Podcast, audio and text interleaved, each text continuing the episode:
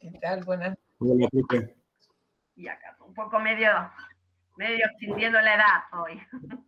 Buenas noches. ¿Qué tal? ¿Cómo les va? Buenas noches. Profe, quiero, quiero hacerle una pregunta. Sí, Juan. No, no, no, esto no es ninguna genialidad. Pero el, el final de la tesis 7, porque me voy a olvidar, por eso, por eso lo digo ahora. El final de la tesis 7 de, de Benjamin, Sí, sobre que el historiador tiene que hacer eh, a contrapelo la historia, tiene que pasar el peine a contrapelo. ¿No sería un buen ejemplo lo que hace el, le- el equipo de antropología forense y lo que hacen las abuelas con los nietos? sí, claro. Sí, sí. Porque reviven a toda esa gente que sufrió. aquel, todo aquel movimiento que recupere a los caídos, a los vejados, a los ninguneados. Ese sería un gran ejemplo el que vos estás dando, pero podría haber otros tantos, ¿verdad? No, hay muchos, hay muchos. Sí. Bueno, vamos a tratar de trabajar eso toda la clase. Eh, eh, si pudieron leerlas, mucho mejor. Este, ¿Qué tal Facundo? Bueno, la verdad que los trabajos han estado muy bien, están todavía. Nos quedan unos 10, 15 para terminar de corregirlos. Eh, nosotros, yo esta mañana, todos, tuvimos una reunión con, con el decano, nos llevó varias horas y yo la verdad que me había olvidado que tenía esa reunión.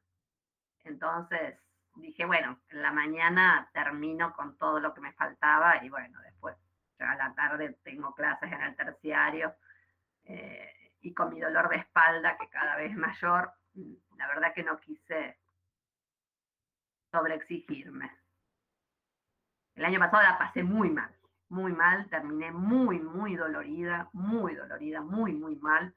Ahora estoy con, bueno, he estado con, con gimnasia, con masaje, con un montón de cosas reparadoras como para, con quimio, eh, como para mejorar la situación, porque es duro para ustedes y para nosotros también estar tanto tiempo sentado en una, una pantalla y los ojos, y bueno, y ahí la edad empieza, empieza a mostrar sus límites, ¿no? Uno, y bueno, entonces, ojos secos, dolores de espalda, cervicales, lumbares.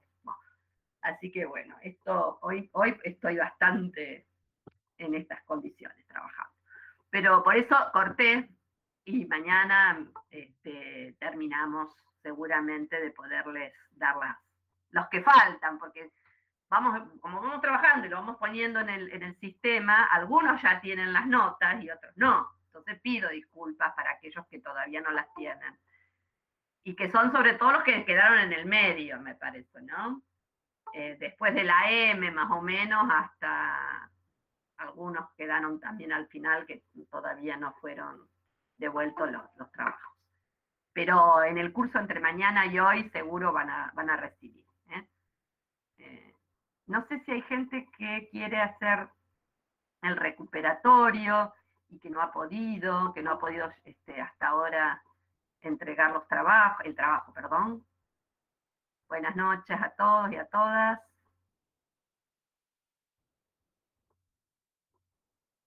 Sí, es el capítulo 2. Antonella es, porque el otro es un texto magnífico, pero es sobre todo, hace una comparación entre Weber y Gramsci de todo el, periodo entre guerras, y en cambio el segundo capítulo de Portantiero es específicamente sobre Gramsci. ¿Vos tenés el libro? No, pero sí, fíjate que es el específicamente sobre Gramsci. El otro es un texto divino, divino, a mí me encanta el otro, me gusta más. Lo perdón, nos gustaba acá Gramsci, ¿no? Pero para entender el contexto de entreguerras, me parece que es un texto fantástico. Es más, nosotros con los compañeros de cátedra estábamos pensando si vamos a proponer para una unidad electiva, que no sabemos si este año o el año que viene, vamos a ver cuándo la tenemos que dar, eh, sobre Portantiero y sus distintos momentos, porque nos parece que es un pensador muy rico, muy contradictorio también. Pero bueno, entonces eso te hace también pensar la propia historia argentina, ¿no? Por un tipo que escribió sobre la reforma agraria, eh, la reforma agraria, la reforma universitaria, eh, sobre este, el marxismo, sobre, bueno, tantas cosas, ¿no? Granji, sobre eh, el periodo de entreguerras, bueno, y la democracia y la teoría de las democracias a, la vuelta del 83, digo, tipo sobre la, lucha de clases en todo momento y cómo se relaciona con las formas políticas. Así que bueno, nos parece que, sería bueno retomar ese autor porque además nos permitiría pensar la historia argentina y de América Latina a partir de, de un solo autor. No lo estoy vendiendo porque no sé si lo vamos a dar este año finalmente, pero igualmente si lo llegamos a dar en este cuatrimestre o en el próximo, en el próximo año, lo vamos a poner para que, para que aquel quiera este, anotarse lo pueda hacer. Profe, ¿le puedo hacer una pregunta? Y no molesto más. El tema lo vamos a desarrollar ahora, así que si es sobre No, no, sobre las unidades selectivas. Sí. Eso que es como si fuera otra materia, sería. La no, no está buena esta pregunta. La carrera es así. Tienen eh, materias obligatorias. ¿Está? que es el tronco de la, de la carrera. Pero además, eh, tienen que hacernos cuatro o cinco unidades selectivas. O sea, todo docente, todo cuerpo docente o todo docente tiene que eh, presentar, como nuestras materias son cuatrimestrales, ¿sí? Tenemos un año para trabajo interno de cátedra. Y, el otro cuatrimestre, sea, el cuatrimestre que viene, tenemos que dar una unidad lectiva. Un año sí, un año no. O sea, a nosotros nos tocaría trabajar una unidad lectiva. Una unidad lectiva es, la ponemos a consideración y los alumnos las empiezan a elegir creo que a partir del segundo año.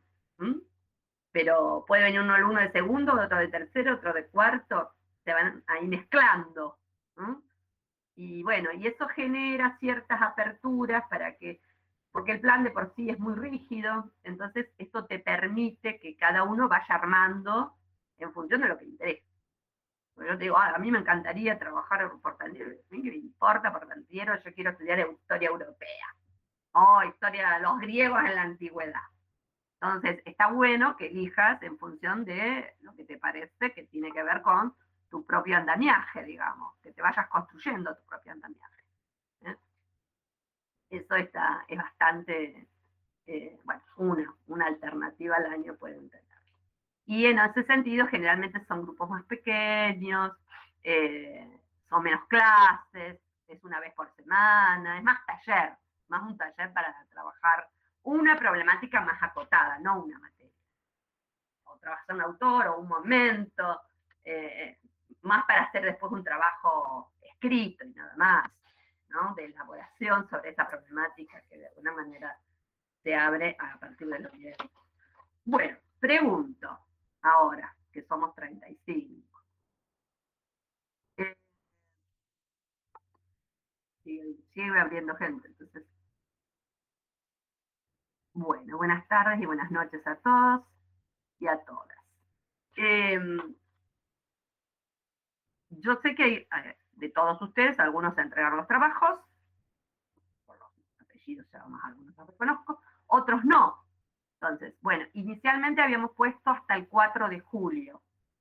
Como nos vamos a nosotras a trazar y a nosotros con la devolución, también lo vamos a postergar hasta el 6 de julio. O sea, le vamos a dar dos días más para aquellos que quieran eh, presentar el trabajo ya sea porque lo tienen que rehacer. Hasta ahora no hay nadie que lo tenga que rehacer. Así que faltan, todavía les dije 15 trabajos, todavía que seguir corrigiendo, lleva tiempo. Pero hasta ahora están todos bien, ojalá que así sigan. Y, pero sí, si hay otras chicas o, o, chicos que no lo terminaron de hacer, pueden hacerlo hasta, no el 4, sino también nos vamos a extender hasta el 6 de julio. Mañana lo pongo bien al tablón para que quede claro y que sea igual para todas y todos. ¿Estamos? Nosotros nos atrasamos, tendríamos que haberlo terminado hoy, bueno, lo vamos a terminar mañana, entre mañana pasado, también le damos dos días más. ¿Mm? Sí. ¿Alguien más preguntó algo? Hola, profe. Sí, tengo una duda. Sí. Ni del trabajo, o sea, salió en base al trabajo, pero es una duda de contenido, de positivismo. Eh, que me quedó cuando estaba haciendo el trabajo. Antonella, eso duda, no, no te lo voy a contestar. No te lo voy a contestar. Escucha, vamos a hacer lo siguiente. Para ustedes, para Antonella y para todas y para todos, eh, existen los horarios de consulta. Ustedes tienen nuestros correos. Entonces, cuando no entienden algo, escriben y nosotros construimos horario de consulta también. ¿eh? No los ponemos ¿por qué? porque nos la pasamos en horario de consulta y no viene nadie. Entonces, eh, y ahora empiezan los horarios de consulta, cuando empiezan justamente a madurar, porque al principio eh, recién uno empieza como a rearmar las cosas. Eh, así que escribime, escríbanos, cualquiera, cualquiera de los tres. ¿eh? Eh, y, y nos piden un horario de consulta y se lo hacemos. O lo hacemos este, por medio de escritura o buscamos por este medio en un horario en que podamos. ¿Estamos? Eh, porque si yo ahora tengo que hablar de algo de positivismo y voy a estar más o menos media hora. Y es la clase de todas y de todos. Entonces no puedo. ¿eh? ¿Se entiende? Perfecto. ¿No hay problema? Acá Listo. Juan porque hablaba que tenía que ver con esto. Bueno, Profe, Sí, yo tengo una pequeña duda. No sé si la respondió ya o si alguien le preguntó. Yo es que recién puedo entrar. Sí. Em, yo, eh, con respecto al tema del trabajo, em, para aquellos que se sacaron 7, 7.50, en mi caso ahí es donde entro yo, eh, ¿se puede hacer recuperatorio? ¿Es obligatorio hacer el recuperatorio? ¿No hace no. falta? no, hay un segundo trabajo. El recuperatorio Ah, es ok. para aquel que sacó menos de 6. Ah, ok, perfecto. Estamos. Eh, es para aquel que sacó menos de 6, o sea, que no está aprobado. Ese es el que tiene que hacer recuperatorio. ¿está? Que por eso digo que hasta el momento no lo hay. Eh, ahora, antes de las vacaciones, o sea, la semana que viene, nosotros les vamos a dejar las consignas del segundo trabajo práctico. Que lo van a hacer en las vacaciones. Se puede olvidar de nosotros, no parece tan libre. Un mes entero sin vernos. No, no. Uh, Eh, así que viene Mateo, uh, dice Mateo, va a venir un segundo trabajo práctico que supongo que será sobre Benjamin o sobre, y también sobre vamos a ver, un par de preguntitas. Entonces, cuando volvemos de, la- de las vacaciones, ustedes tienen que terminar este segundo trabajo práctico. perfecto, profe. Estamos, Es estamos. peor del mundo, viste, así. Mejor no salga que es difícil volver. Bueno, Profe, buenas noches. Sí. Espera que termine con esto. Espera, espera que termine. Termino con esto y, y les digo. Porque él me está preguntando, me preguntó algo Mateo. Mateo, si sacaste 7, en el próximo tenés que sacar 8. no 8.50, 7.50, casi llego al 8. es un promedio 8. Ah, perfecto. Bien, Mónica, ahora sí. Me faltó poquito. Mónica, ¿me querías preguntar algo? Sí, perdón, se me traba la compu. No, le iba a preguntar eso, porque yo me saqué 750 y quería saber si todavía puedo pelear la promoción Totalmente, no. totalmente, Mónica. Si sacás 8 y 8, 20, está. Tampoco voy a hacer un- una matemática perfecta, nunca. ¿eh? Ahora, si sacás 6 y 7, no. No, no. Sacás 7,50 y 8 y algo, también. ¿eh? ¿Está? Más si es Bueno, ascendente. gracias. profe. No, no, eso Gracias. ténganlo en cuenta, sí, sí, no. Generalmente no somos matemáticos así cuantitativistas, ¿eh? Pero bueno, eh, Profe, acá en esta facultad también rinden primero los coloquios y después los regulares y después los libres en ese orden, no, no entiendo eso que te- me estás porque preguntando. no sé acá. No, no, Y si acá- promocionás la materia y tenés un examen de coloquio, no, no, a ver, a ver, ustedes no van a rendir en el turno julio, porque no terminamos la materia. Este año no hay turno para ustedes, salvo que la quieran rendir libre. Y si la tienen que rendir libre, me tienen que entregar un trabajo práctico, que ya lo subí. Ustedes saben que hay una, una- un WordPress, además del Classroom, ¿eh? que se llama Introducción a la Problemática Histórica UNR, WordPress. ¿eh? Allí van a tener casi lo mismo que tienen en el Classroom. Pero además está hecho eso para quienes, para quienes que no están cursando en este momento, o porque están libres, o porque ya cursaron otros años. Y ahí están todas las indicaciones en esa página en el WordPress para aquellos que tengan que rendir de forma regular o de forma eh, libre en el turno de julio, julio-agosto. No es el caso de ustedes, porque nosotros recién con ustedes vamos a terminar como el 20 de agosto. O más, porque se estiró este año, porque empezamos más tarde este año, en función de la pandemia, en función de que mucha gente que estaba en el secundario, muchos chicos, chicas, no, no les habían dado, no habían culminado el ciclo secundario, ¿eh? se postergó el inicio. Claro, Natalia, empezamos un mes después, tal cual. ¿eh? Por ende, ustedes este año no tienen. ¿eh? Entonces, ¿qué va a pasar? Terminamos las clases. ¿No? Tienen los dos trabajos prácticos realizados. Estos dos trabajos prácticos tienen promedio 8. Bien, pueden hacer la promoción directa, pueden hacer la promoción, no es obligatoria. ¿Cómo lo vamos a hacer? Y bueno, le vamos a dar turnos, como si fueran al dentista, día, hora, y allí van a tener que tener la cámara abierta, ¿está? el micrófono abierto y vamos a trabajar de una manera de eh, revisar sobre todo una mirada global, pero más específicamente sobre algunas lecturas que no fueron evaluadas. Porque a Marx no lo evaluamos y a lo mejor Gramsci lo vamos a retomar, retomaremos sobre todo desde Marx hacia adelante. ¿Mm? Eso es lo que más o menos vamos a hacer, porque este trabajo que hicieron fue muy importante. Entonces, algunas cuestiones se puede decir, bueno, ¿qué diferencia hay entre el positivismo y esto? Pero no te voy a preguntar exactamente qué dijo Durkheim. ¿Se entiende? Porque es globalizante.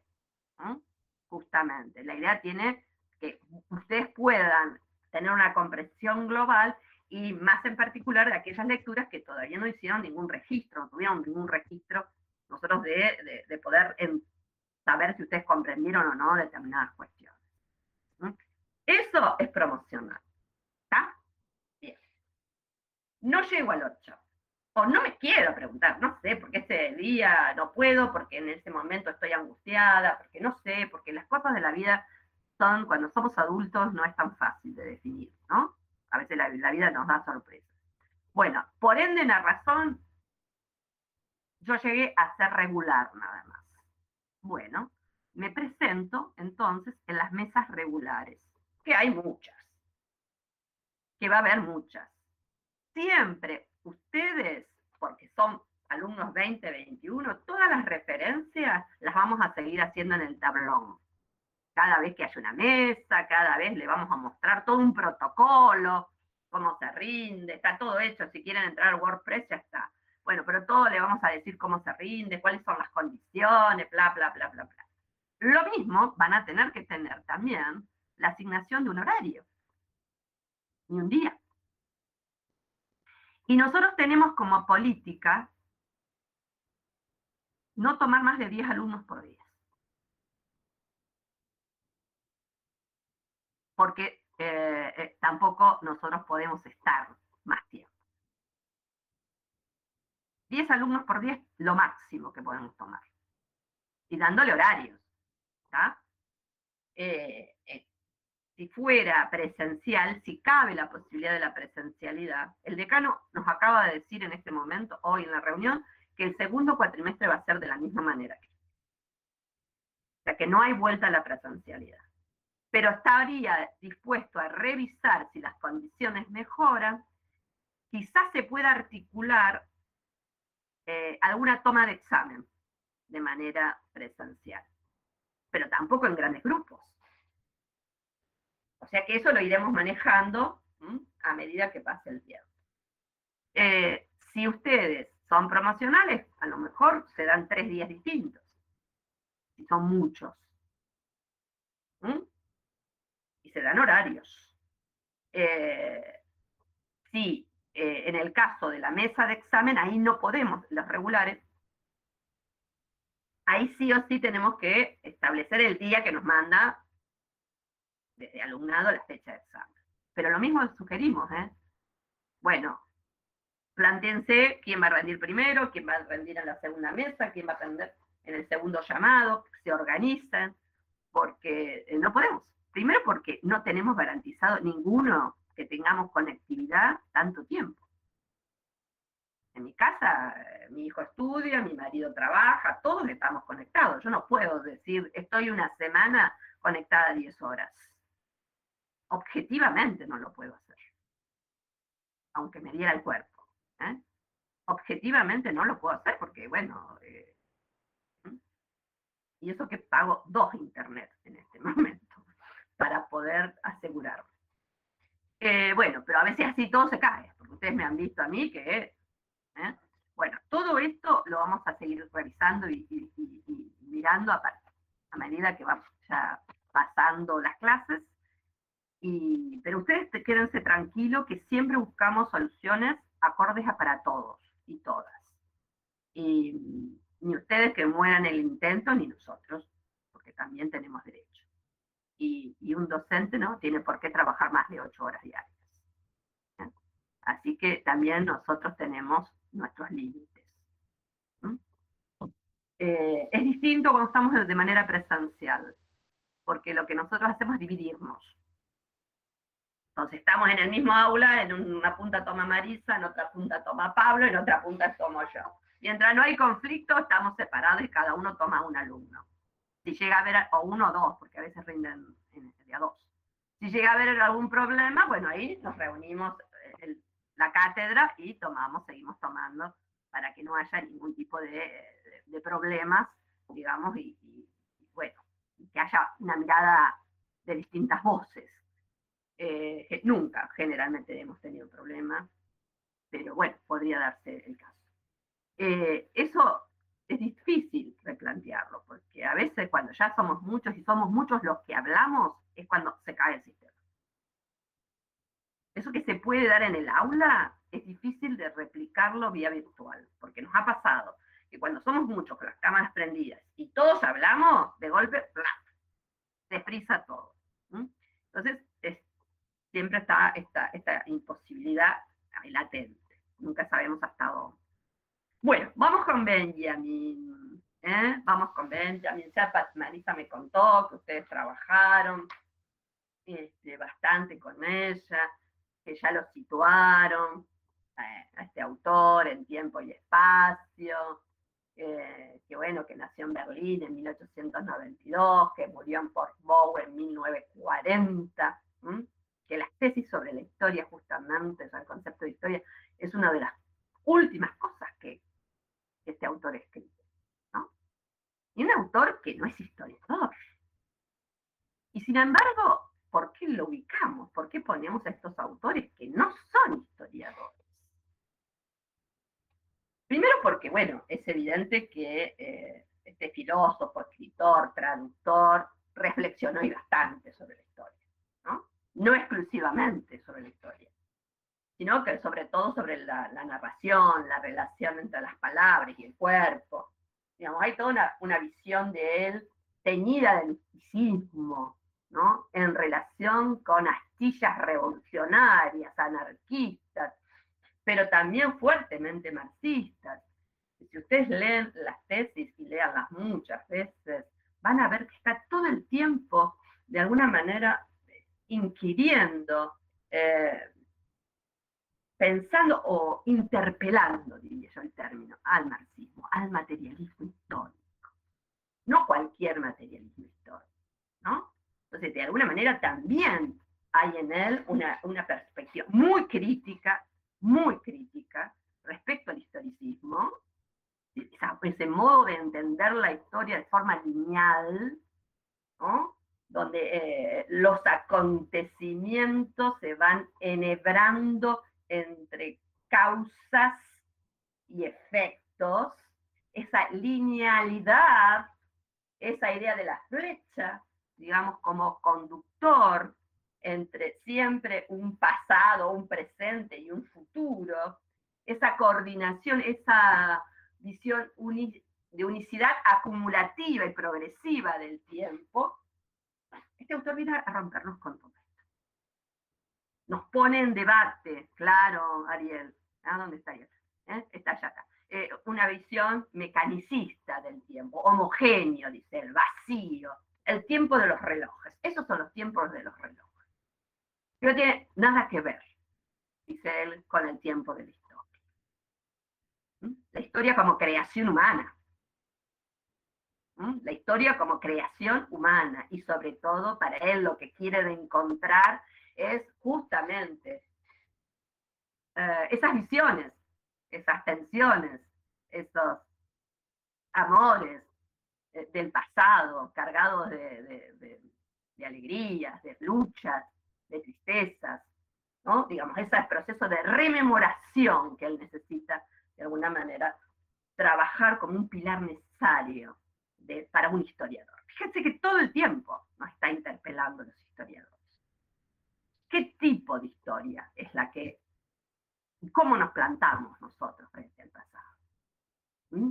Si pensamos que el pasado está terminado, acabado, y que cada tiempo histórico es un acontecer que tiene un momento en donde ese pasado cerró, terminó, y solo nos quedan vestigios.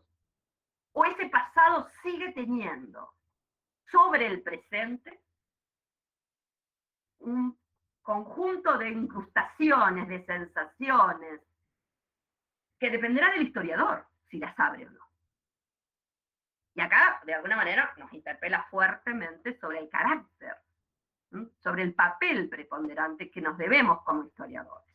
¿Dónde nos plantamos? ¿Qué tipo de historia es la que queremos construir, recuperar, rememorar? Y en tal sentido, bueno, esta, esta es una visión eh, bien distinta, ¿no? De lo que estamos acostumbrados a leer, ¿no? Son tesis, Marx también escribió eh, sobre la historia, pero preñada de metáforas. ¿no? no es algo lineal, son imágenes, ¿no? Constantemente las que tenemos que sucumbir y ingresar para entender ¿eh? Eh, la escritura penetrante de este autor, convocante, penetrante. Em, no está inspirado en una perspectiva racional, es un crítico de la modernidad. Ahora que nosotros sabemos lo que es la modernidad, que ustedes saben lo que es la modernidad porque lo han escrito muy bien, es un crítico de esa modernidad. Es un crítico del concepto de razón. Es un crítico de la idea de progreso. Es un crítico sobre todo del concepto de una tecnología o de una ciencia que nos venga a liberar. Y menos pensar eh, que la historia va hacia un progreso necesario y que el futuro es el progreso. El futuro es para él. Y al revés, vamos hacia el abismo. ¿no? Entonces, bueno, la tesis sobre el ángel de la historia es bellísima.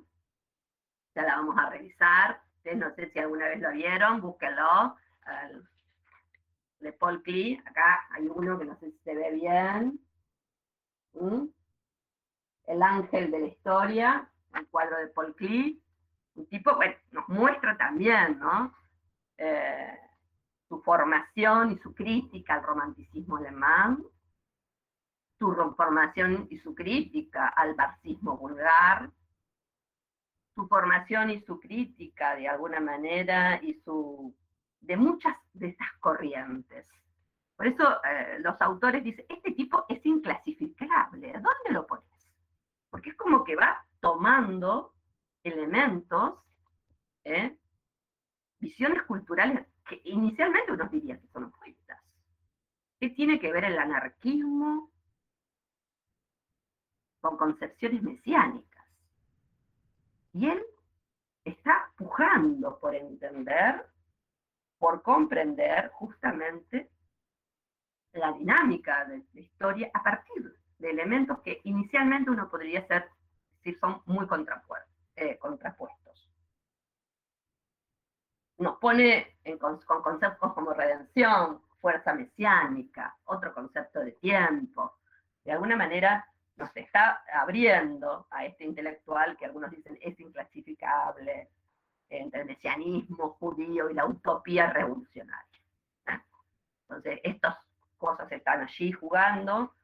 Eh, lector de Marx, de Freud, de Kafka, de Werner Bloch, de Lukács, importante, George Lucas. Pero también va a tener fuerte relación con, con Marcuse, con Fromm, o sea, con la escuela de Frankfurt.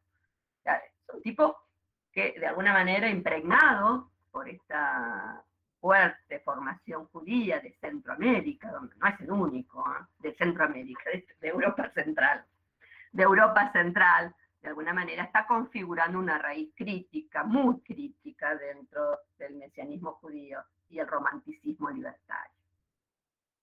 Entonces nos da una nueva concepción de historia, una nueva concepción de tiempo. Sí, Martín.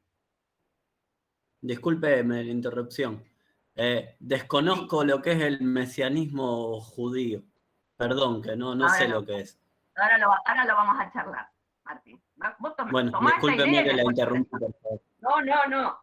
Y hay una ruptura con el evolucionismo y la filosofía del progreso. Esto de alguna manera serían los, los problemas fundamentales. Está muy bien esta idea. ¿Qué es un Mesías? ¿Qué es un Mesías? Para algunos. ¿Por qué sería el Mesías? Un Salvador. No es como un Salvador. Ah. ¿Ves, que, lo sabes? ¿eh? Entonces sí, pero no, pero no lo sé aplicar al. Pero ¿cómo está interpretando ese mesianismo? Porque necesita salvar. Hay una idea de salvación. Esto lo toma del, judaísmo, por supuesto. Pero esta salvación no está. No hace referencia a una persona. No, ni está en el paraíso. Es un salvador colectivo. Es la revolución que plantea es la revolución, Martín, viste que la sabías y lo entendiste Solo, cuando dijiste lo del judaísmo, ahí se me vinieron todos los apuntes encima y me No, no, pero, es que, pero ¿de dónde saca la terminología? Sí, sí, ahí está, ya está. Muchas gracias. No te olvides que Marx también habla de la comunidad originaria, donde no había clases. También acá hay, y esto es un sustento fuerte ¿eh? que tenemos los judío cristiano, más allá de que no lo digamos, podemos ser ateos, pero todos estamos metidos en esto, es una concepción fuerte, de, penetrante en nuestra cultura occidental, ¿o no? No, entonces, digo, esta idea de, un momento inicial que después devino en otro tipo de sociedad de clases. Hay un video de Daría Z, así que explica muy bien. Eh, está bien, eh, pueden revisar también a Darío Z. Algunas cosas me gustan más que otras, pero en este creo que está bastante bien. Es más, yo no sé si el año pasado no lo habíamos puesto. Eh, vamos entonces un poco con las, con las, tesis. Profe, perdón, una duda. Sí, em, con respecto al tema del mesianismo judío, sí. Es eh, una cuestión de, cuando habla de un colectivo, eh, ¿se puede referir a un, partido político, por ejemplo, o, no? Jamás. Ah, ahí está. Voy a explicar por qué y usaré las, las tesis. Ah, perfecto, listo. Vamos con las tesis. Acá las tengo yo, a ver si las puedo compartir, chicos. Yo soy tan bruta. Vamos a ver si ahora lo logro.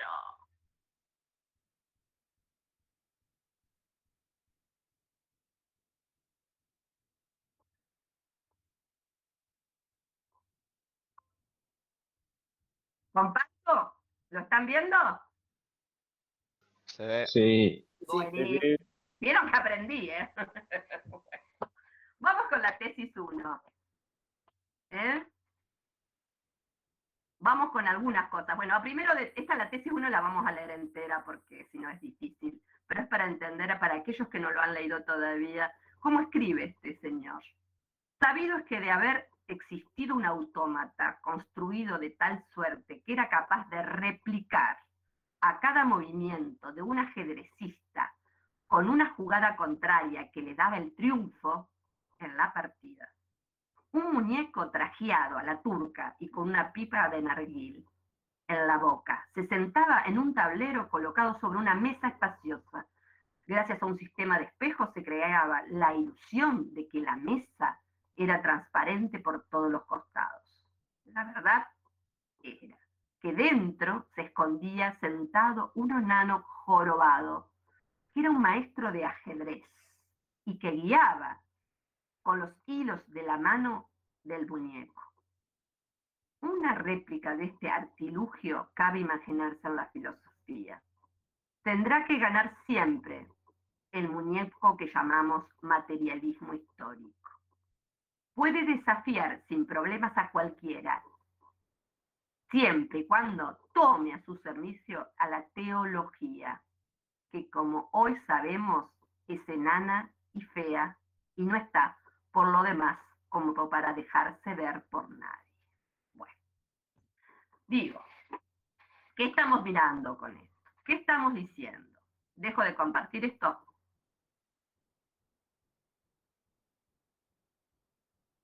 ¿Ahora? ¿Me ven? No sé por qué. Sí. Sí, profe. Fíjense lo difícil que es el relato del autor. Pero ¿qué está componiendo acá? ¿Qué está diciendo? Que hay una partida de ajedrez. ¿eh? Filosóficamente va a haber distintas perspectivas. Siempre va a haber distintos enfoques de cómo analizar una realidad, como en una partida de ajedrez. Ahora, si el marxismo o el materialismo histórico, siempre puede ganar. Tiene, ¿Por qué va a ganar? Porque tiene para él una visión crítica que le hace factible ganar la partida en términos de aniquilar con sus conocimientos, con sus perspectivas, con sus análisis a otras visiones. Cada partida, el marxismo, el materialismo histórico, dice el no marxismo, fíjense que nunca lo personaliza, puede ganar. Gana. ¿Pero por qué dice gana? Porque tiene además de esta visión crítica una visión crítica que siempre es ultranzamente crítica, ¿eh? pero además tiene la teología a su favor. que él está diciendo que para ganar una partida, en términos de filosóficos, en términos de, un pensamiento, de la argumentación sería, ¿eh? no es solo una argumentación racional. No es porque el marxismo o el materialismo sea únicamente racional. No tiene una raíz crítica, la tiene. Pero para él el materialismo que él diciendo, además, tiene la perspectiva de que el cambio. La perspectiva mesiánica, de la transformación social. Y eso no es ciencia. Eso esconde, dice él, algo enano, veo que es la teología, como lo está pensando él la teología como eso que te da, que te brinda la posibilidad de creer en el cambio, más allá de la espira racional crítica. Necesitas este otro componente para transformar a la realidad. No puedes hacerlo, no la vas a transformar nada más que porque tengas un relato crítico, sino que además le tenés que dar la esperanza, tenés que ¿eh? generar otros vínculos para comprender o para que justamente ese otro, digamos, esté dispuesto a dar la batalla. Y eso, dice él, es la teología. No hay que mencionarla, pero está. De alguna manera el arranque que eh, nos está presentando el autor. No solamente un discurso crítico, sino que hace falta justamente.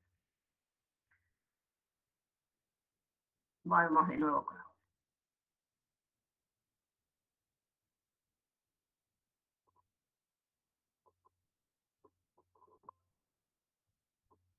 La tesis 2.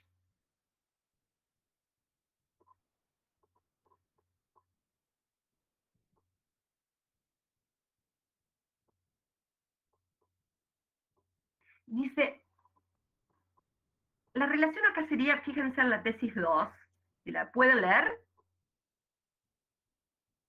pueden seguir, eh, lo que está en amarillo? Perdón, profesora, estamos en lo que es eh, la dialéctica en suspenso. ¿O no? Porque ahí también arranca con, con la primera tesis. Estamos con la tesis 2. Sí. ¿La ven? Sí, sí. Bueno.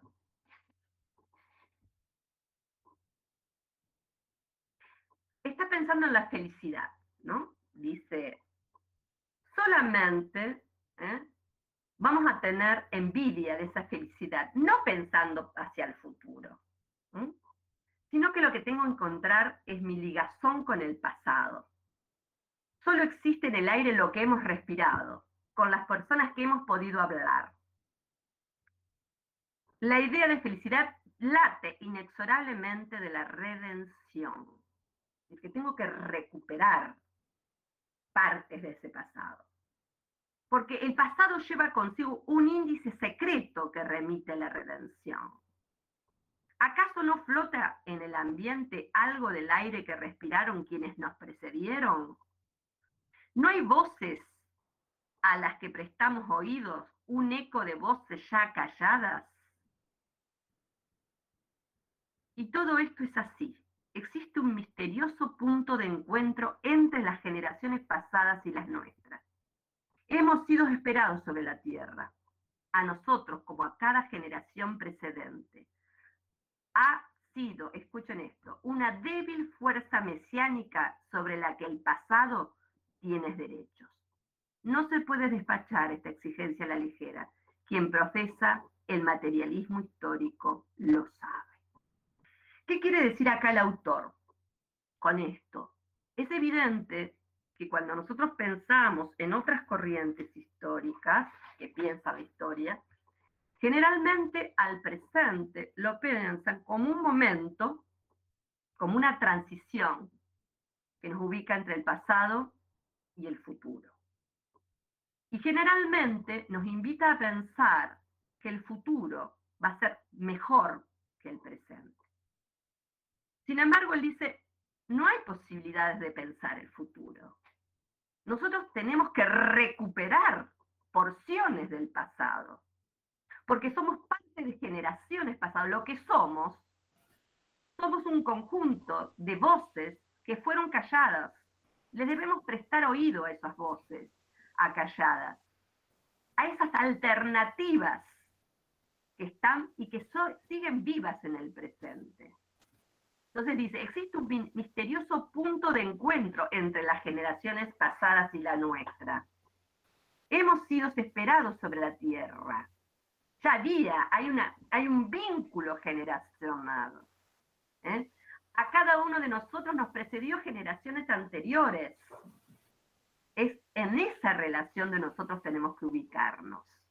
Es recuperar, religar, rememorizar justamente cada una de esas voces, de esas acciones que fueron calladas en la historia. Ese es el papel del historiador.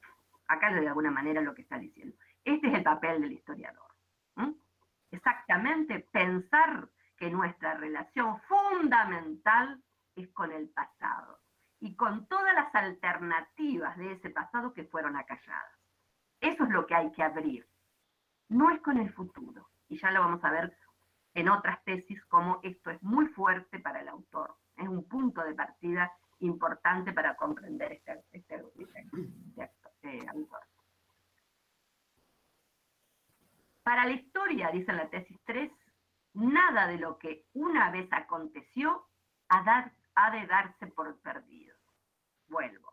Para la historia, nada de lo que fue una vez o de lo que aconteció ha de darse por perdido. Claro está, dice, a la humanidad redimida pertenece su pasado de una manera plena. Esto quiere decir que el pasado solo se hace citable en todos y en cada uno de sus momentos a la humanidad redimida. Esto se puede hacer. Citar todo esto tiene que ver justamente con el juicio final. ¿Qué quiere decir con esto? Justamente de lo que nos está hablando el autor, voy a ver si lo puedo dejar de compartir. ¿Qué nos está diciendo el autor? Que nuestro vínculo como historiadores es recuperar a todos esos pasados acallados, a todas esas voces apalladas, a todas esas acciones ¿eh? no tenidas en cuenta. Las alternativas, todas las alternativas y todas las luchas y todas las tensiones que hubo en ese pasado y que las voces dominantes no nos han dejado recuperar. Esa es la tarea del historiador que él está buscando. En ese sentido, dice, hay un pasado secreto, no citable, porque las clases dominantes no nos han dejado pensar en él. Solo vamos a poder citar a cada uno de esos pasados en el momento de que esta sociedad, esta humanidad sea redimida, encuentre un proceso de revolución que le cambie y que termine, que estalle esta sociedad como la. No se olviden que está viviendo el fascismo. No se olviden el contexto en el cual está escribiendo. Es todo nada. Y él en cada momento está construyendo un concepto de tiempo que rompa justamente con esa linealidad. No estamos en un presente y pienso en el porvenir. Tengo que encontrar en el pasado el vínculo de todos esos pedazos perdidos de historias humanas y de luchas, justamente para entender mi presente. Y en ese vínculo de generaciones con generaciones es el papel que debe cumplir un historiador. ¿eh? ¿Cuándo se le va a hacer citable todos esos momentos que fueron opacados, reprimidos? Bueno, cuando a la sociedad entera va a poder entender y comprender todos esos momentos de la historia, cuando logre redimirse. ¿Mm? Por eso el proceso de redención es volver ¿eh? sobre el cuerpo, rememorar, pasar por el cuerpo, no es memoria, es rememorar, pasar por el cuerpo a partir de acciones concretas. Eso es lo que el autor está hablando no por forma teórica. No hay manera de que yo piense en el pasado, no, no, no, no. Pasarlo por el cuerpo, por eso es un proceso de redención. Claro, ahí aparece el uso teológico, ¿eh? justamente, ahí aparecen las inscripciones ¿eh? teológicas, ¿no? De cómo rememorás, cómo reconstruís, cómo haces pasar justamente estos procesos de cambio para que esto, vos seas parte de este proceso de transformación.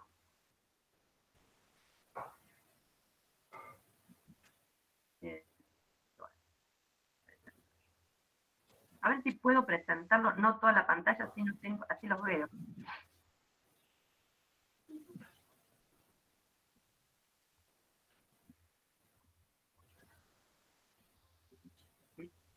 ¿Ahora lo ven?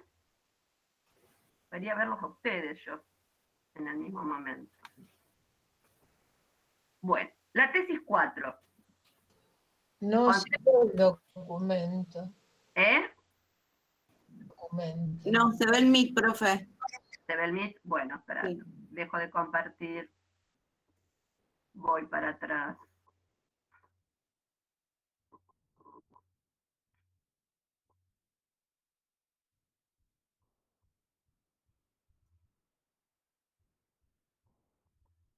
¿Ahora sí? Sí, Ahora sí. Fíjense hasta qué punto ascribe el marxismo, pero qué tipo de marxismo el que va a buscar. Es el marxismo, es el Marx de la lucha de, de clases. Es el Marx justamente de, los, de determinados escritos, no de todos.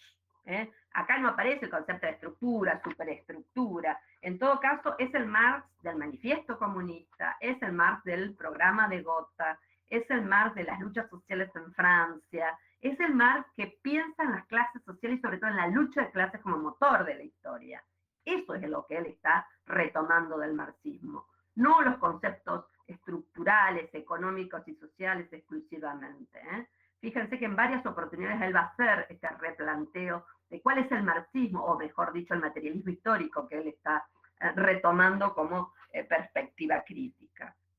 Entonces dice, la lucha de clases que no puede perder de vista el historiador formado en la escuela de Marx, es una lucha por las cosas rudas y materiales. No hay duda que hay un proceso ¿eh? donde se implanta entre cuestiones materialistas, sin las cuales no se dan fines y espirituales también.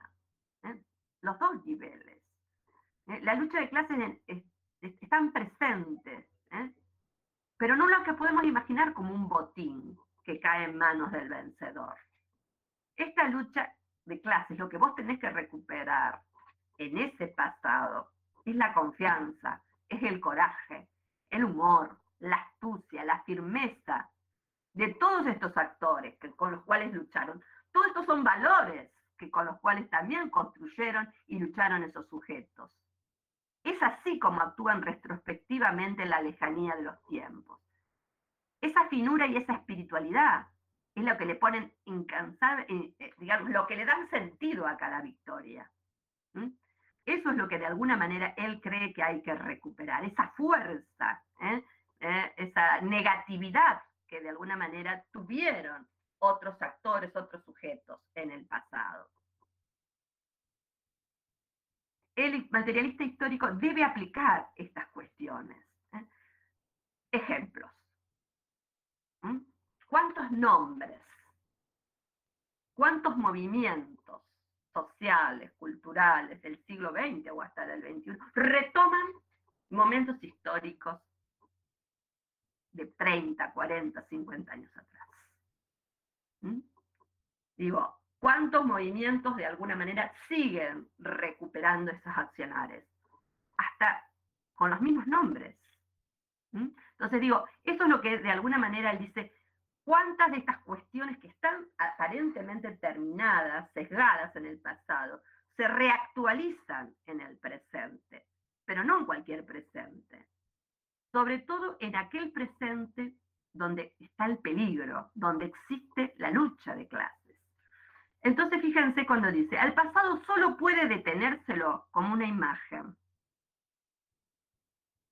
Pero esa imagen es la imagen de peligro, porque bueno, es que te vas, sobre todo eh, en la, tesis 6, no te adueñas de un recuerdo tal y cual, sino solamente lo vas a recuperar en el instante de peligro. Cuando estás presente en un estado de peligro, ¿eh? es como que podés entender y sentir lo que hizo ese otro sujeto social colectivo en otro momento anterior. Porque el peligro es el mismo. El peligro es prestarse a ser instrumento de la clase dominante. El Mesías, acá lo dice exactamente, no viene como redentor. No solamente ¿eh? viene a redimir, viene a modificarnos ese proceso revolucionario, porque tiene que vencer también al anticristo, que son las clases dominantes para el autor. El Mesías no viene como redentor, también viene como vencedor del anticristo el don de encender en el pasado la chispa de la esperanza, solo le es dado al historiador perfectamente convencido de que ni siquiera, escuchen esto, los muertos estarán seguros si el enemigo vence. Y ese enemigo no ha cesado de vencer. Esta idea de que ni siquiera nuestros muertos pueden estar tranquilos. Porque justamente digamos, cuando se construye para él una perspectiva dominante, también se sitúa, también se expresa, también se niegan ¿eh? justamente aquellos que hayan podido entender a la realidad desde otras perspectivas. Y si vemos los nombres de las calles, vamos a ver que en su, generalmente predominan perspectivas dominantes. Quizás algún nombre por ahí se cuela, porque justamente en este proceso de tensión social, pero las simbologías fundantes generalmente tienen que ver justamente con los instrumentos de la clase dominante. Entonces, en este sentido, dice él, esta es una visión siempre negativa, muy, ligada a justamente a pensar eh, no en términos conciliadores, ¿eh? sino en términos de destruir a ese pasado basado en la, bueno, en la explotación del hombre por el hombre y en la explotación también de la naturaleza, que fuertemente está presente en este autor. El método, ¿dónde se sitúa? ¿Dónde debe situarse el historiador revolucionario? En el método de la empatía, dice. ¿Eh? Y esta empatía es con quienes.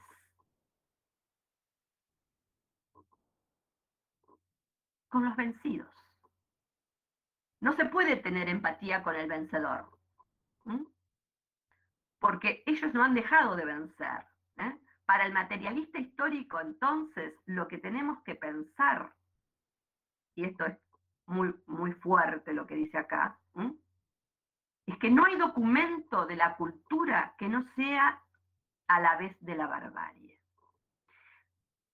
Fíjense cuando estamos pensando en esto, y acá dice, la teoría suya es cepillar la historia a contrapelo. Cepillar la historia a contrapelo. ¿Qué quiere decirnos con esto el autor? De cepillar la historia a contrapelo.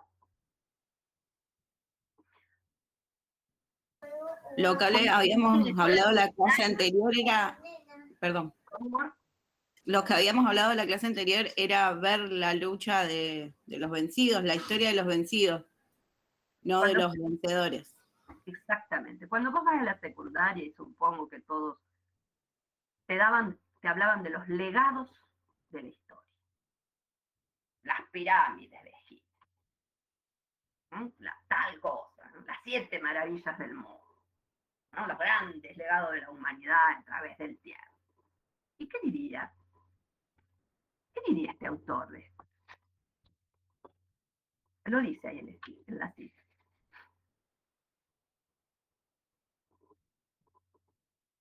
Estas grandes tradiciones, dice, que han sido pensadas como grandes alegorías del, del progreso, de la humanidad, son también testigos de la barbarie. ¿Cuánta gente murió? ¿Cuántos esclavizaron? ¿Cuántas energías implicó? Y no aparecen estas preguntas. Solamente vemos la idea el canal de Panamá. ¿Saben la cantidad de vidas que llevó el canal de Panamá? Además de lo que significó para la naturaleza, porque él también, él también lo está mirando desde 1940, está hablando del impacto que implica esto para la Profesora. Sí, En, la actualidad, esas mismas palabras, ese debate está en torno al, Mundial de Fútbol de Kuwait, porque se murieron un montón de personas en la construcción de los estadios que va a ser felicidad, el ámbito de la felicidad, del triunfo. Del progreso. Del progreso, sí, obvio, y más en Kuwait, justamente. Claro. Bueno, eh, de alguna manera lo que vos estás diciendo que esto se mantiene, ¿no es cierto? Digo, eh, esto que de alguna manera está presentando como las grandes epopeyas de las civilizaciones, que nos hemos puesto y que yo también, yo siempre, ay, quiero ir a Egipto, quiero conocer las pirámides, porque lo tenemos absolutamente arraigados. Son hitos culturales de la humanidad. Lo hemos vivido porque estamos construidos bajo estos parámetros. Y esto dice, ojo, que esos documentos, estos documentos históricos, que nos hablan como los documentos históricos de la civilización, son también de la barbarie. Son también de la barbarie. Entonces el tipo tiene una visión crítica a todo, no deja nada en pie. Profe, sí, eh, una, eh, no sé si una interpretación que yo hago, em, en casos generales es verdad que sí parece que el que cuenta la historia es siempre el, vencedor, ¿no? Pero mm, por ejemplo, bueno, a nosotros nos toca de cerca un caso particular como puede ser el tema de las Islas Malvinas. Quizás a lo mejor nosotros vemos más el lado de los combatientes y los muertos.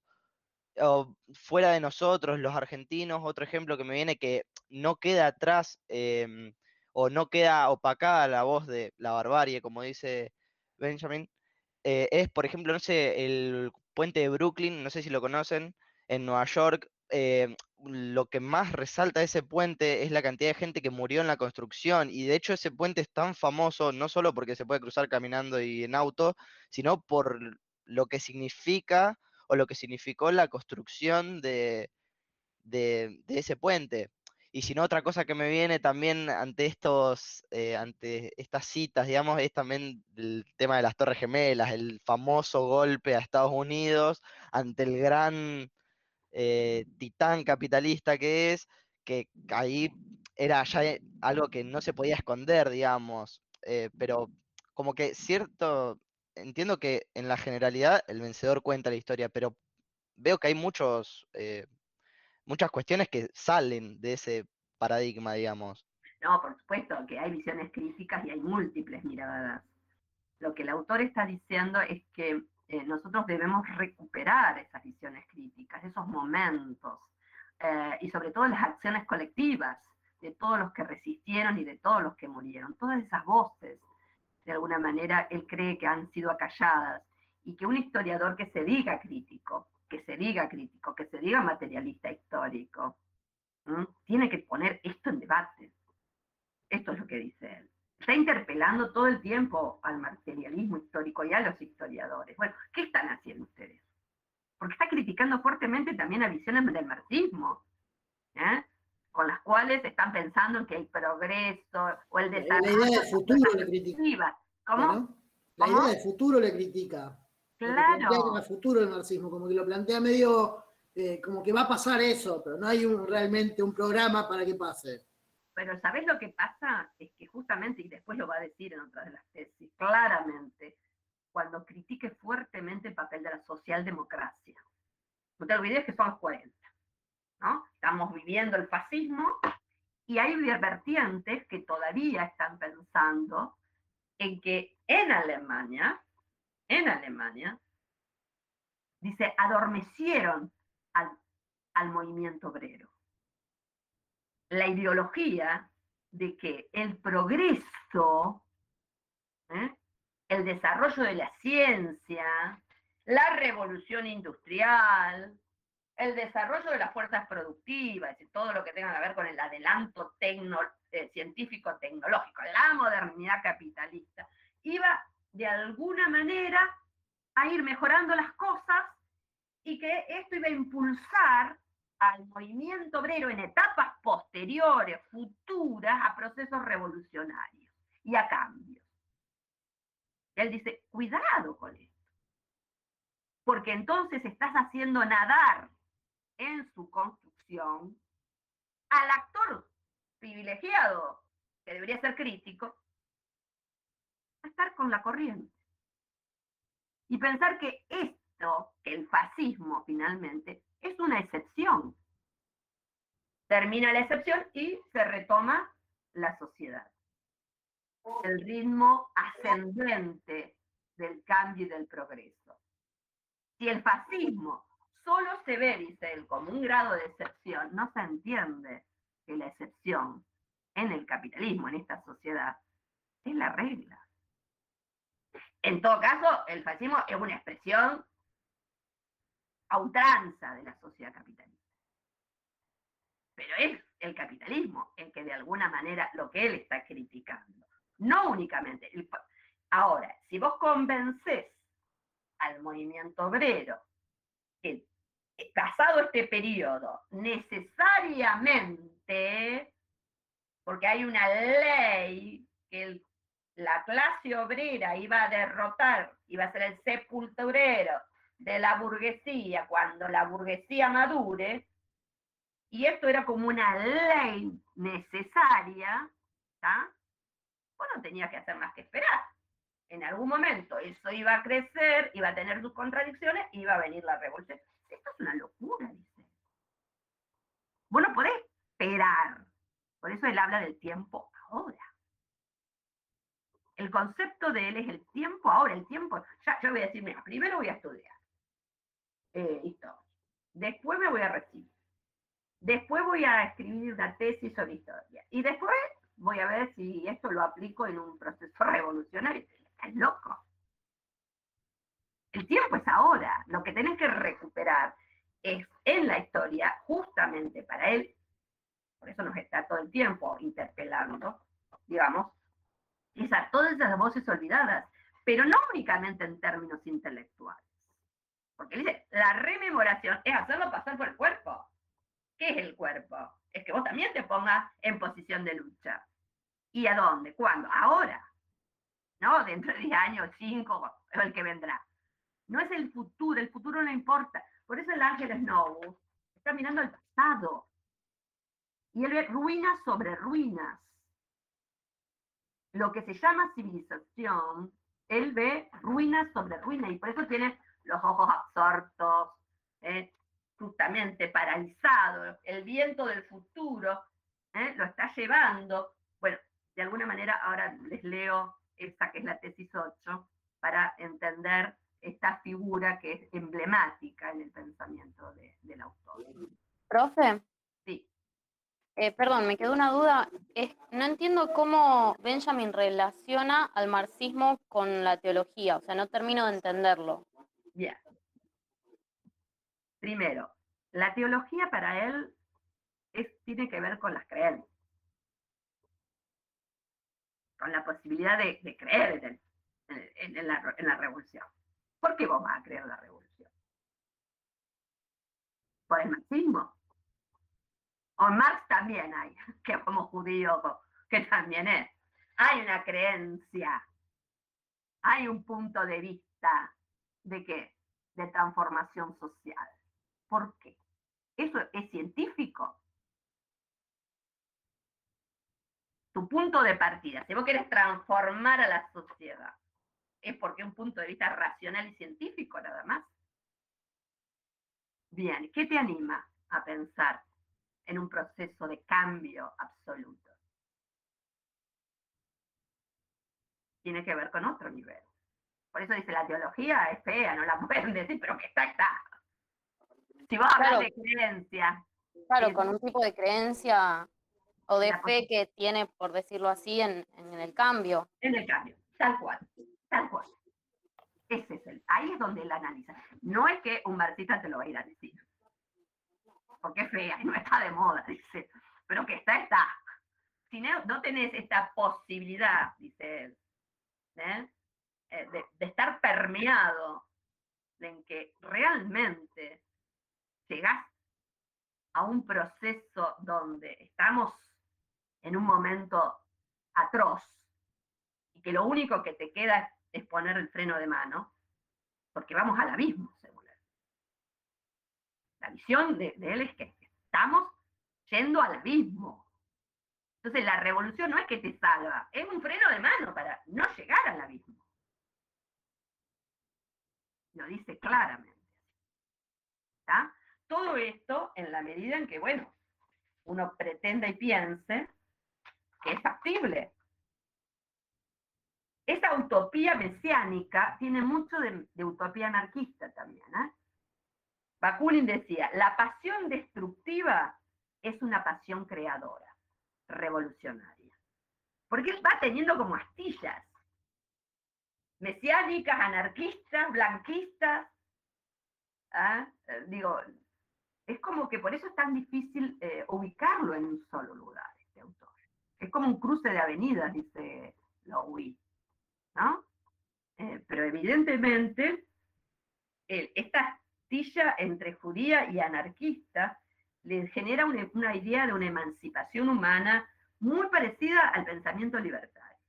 Muy pensamiento también al pensamiento libertario. Sin amo, sin Estado. ¿eh? eso es la humanidad redimida para él. Una sociedad sin clases, pero tampoco sin Estado, también sin Estado.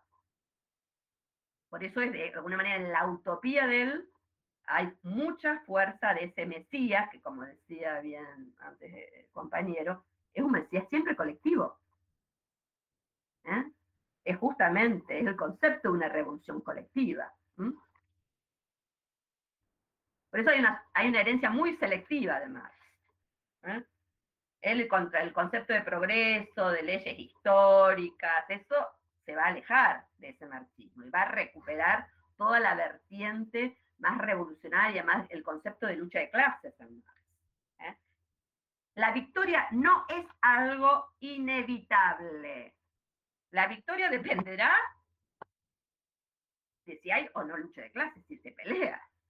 Lo demás, si no, es más seguro que pierdas.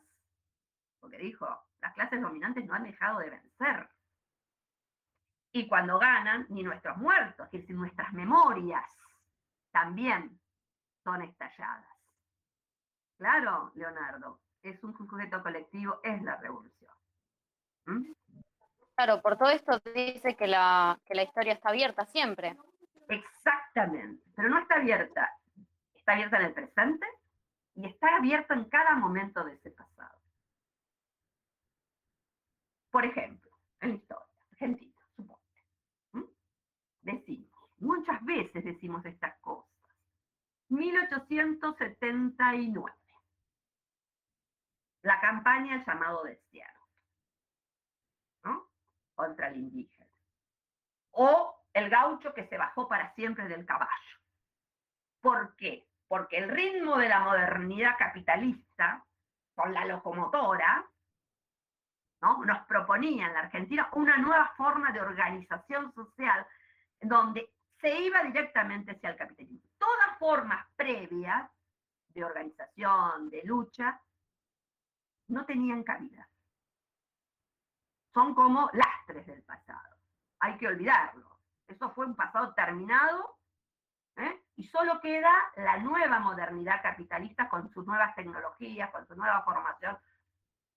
Si yo te cuento esta historia de, de este lugar, te estoy contando una historia de los ganadores. Y no te estoy contando cuántas luchas hubo, cuántas rebeldías hubo, cuántas propuestas distintas hubo que no ganaron, claro que no ganaron. Pero esos hilos del pasado, esas eh, aventuras, esas emociones, esos discursos, esos escritos, esos amoríos, esas formas culturales, no están todas muertas. O por ahí se las, se las romantiza. Pero se replican, se replican en distintos lugares. Yo no tengo nada que ver con los contoneros ni nada que eso, pero fíjate vos que en la década de los 70 se usa un término era de principio del siglo XIX, montonero. Se resignifica cómo los actores, sujetos, muchas veces resignificamos del pasado. Tomamos nombres y los hacemos presentes en cada una de esas luchas. Más allá que comparto, no, lo que te estoy diciendo, cómo muchas veces ¿eh? se retoman conceptos del pasado y se hacen presentes. Como que revive, digamos. Exactamente, es eso, los revivís. Les das voz, el sentido del presente. No hay uno solo, como verás. Siempre hay, hay, hay sentidos en disputa. ¿Mm? Esto es lo que el autor... Entonces, ¿cómo hacemos historia? Porque es lo que finalmente nos está diciendo, bueno, ¿cómo hacemos historia? Construimos? ¿Cómo rompemos con el concepto de, tiempo lineal, de linealidad histórica? ¿Cómo construimos un concepto de tiempo abierto? ¿Cómo voy al pasado yo?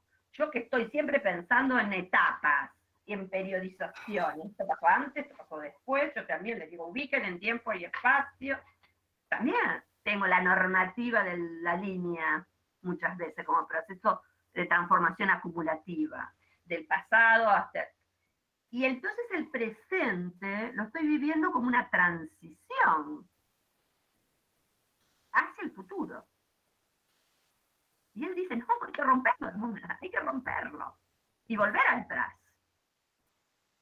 Solo esto, si yo ah, construyo una ruptura en el presente y abro ese tiempo, el tiempo hoy, ¿Y cómo lo recupero? Con todas esas posibilidades que fueron opacadas, que fueron ocluidas, esas voces, como ustedes decían, de los vencidos, de los ninguneados, de las mujeres, de los que fueren, los indígenas, tantas luchas, tantos sufrimientos que hay que, de alguna manera, generar esos índices históricos que el general de la gente ni siquiera sabe que existen.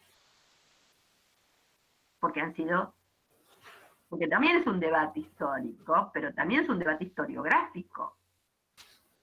Porque quiere también, no es únicamente el pasado, sino cómo las voces de los historiadores han construido ese pasado. En ese sentido es un debate fuertemente historiográfico también.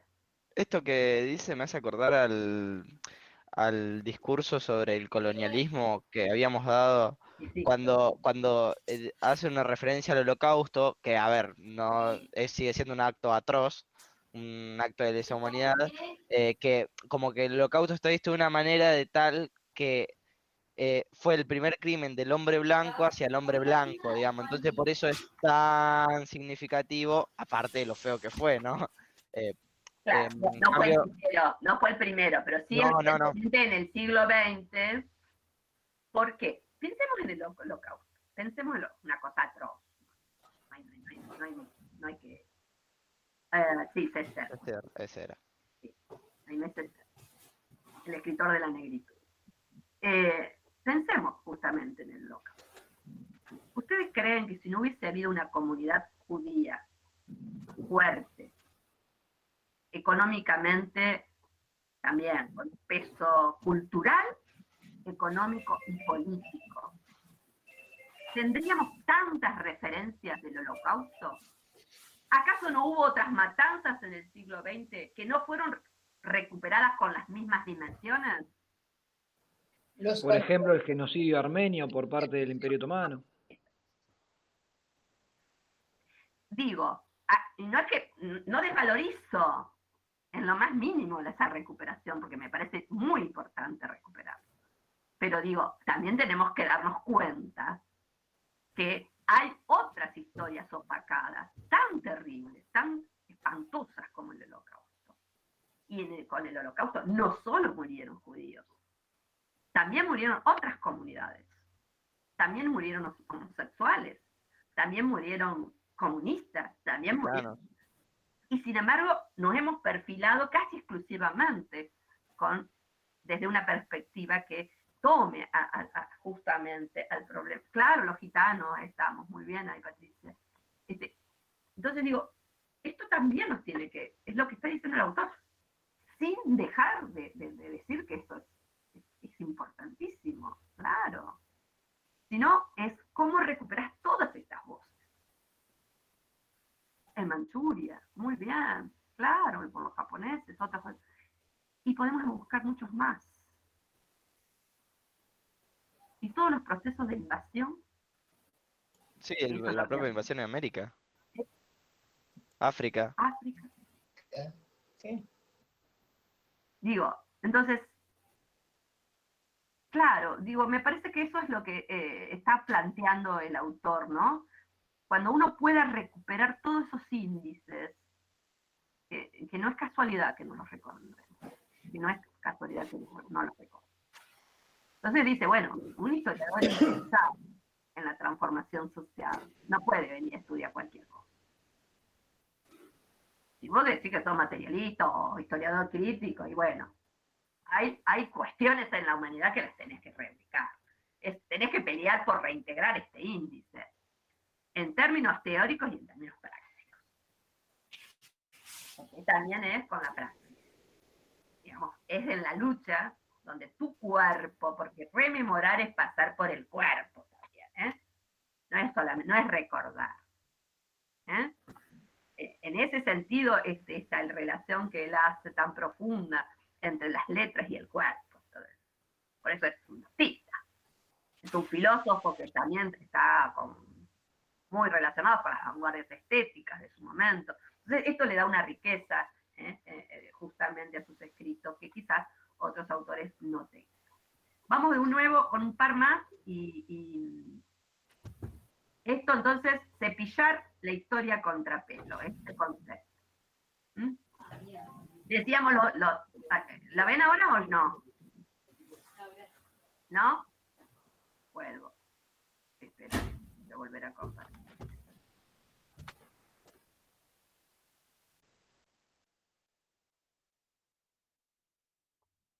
Le hago una pregunta, profesora. Sí, te escucho, dale. Eh, nosotros no tenemos las tesis, ¿no? Sí, ¿cómo que no? lo único que tengo es la dialéctica en suspenso, pero tiene algunas, o sea, las tiene como Están en el salteadas. texto. ¿Tienen qué? Están como salteadas. La- ¿El texto que tienen ustedes se ve mal? Sí, son diferentes aparte, o sea. Sí, Yo son tengo el que diferentes. dice la dialéctica en suspenso, y por ejemplo, Sí, ese, arranca con la ese. 1, ese, bueno, arranca con la 1 y después salta, por ejemplo, a la 4, la tesis 4. Ah, no sabía que las tenían separadas. Bueno, las, las páginas están en, están en orden. Igual, igual la profe recién había leído la 2 y, y, No, y es la Facu, fíjate que está mal la la 1. fotocopia. No tiene impreso arriba los numeritos romanos. sí. Chicos, lo que puede pasar es que la traducción no sea la misma. O sea, que haya diferencias, pero mínimas. ¿Eh? Vamos Ah, con la... está bien, está- está bien. Entonces, en la hoja 48 que arranca, la tesis 2, perdón. Yo no lo tengo acá. Eh, sí, Facu, sí, porque Ah, bien, es, es bien, lo que decía, no, no aparece el número, pero, pero estaba. Ah, perfecto, listo. Creí que la salteaba, me estaban Está, en realidad está como eh, borrado, pero está el número. Fíjate, igual que es, está en visión- 48. es un artículo muy, muy, Gracias, muy subrayado. Voy a ver si la cambio. Si ustedes quieren, les pongo esta. Que Sí, por favor. está más clara, ¿eh? Pero no se las pongo si no se las pongo en el tablón directamente, o se los subo, después se los subo iguales, ¿eh? Vamos con esta, que es la del cuadro de Paul Klee, sobre Angelus Novus, que es muy bonita, ¿no? Cuando dice, el cuadro, hay un cuadro de Klee, que se llama el Ángelos Nuevo, que representa un ángel que parece estar a punto de alejarse de algo a lo que está clavada su mirada. Sus ojos están desencajados, la boca abierta, las alas desplegadas. Es el ángel de la historia. Debe parecerse. Tiene el rostro vuelto hacia el pasado. Lo que a nosotros se presenta como una cadena de acontecimientos, él lo ve como una catástrofe, que acumula sin cesar ruinas sobre ruinas, arrojándolas a sus pies. Bien quisiera él detenerse, despertar a los muertos y recomponer los fragmentos.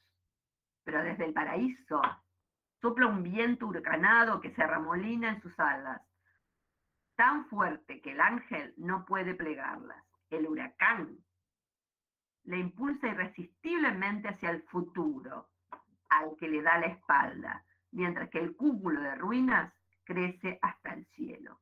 Esto que nosotros llamamos progreso es el huracán.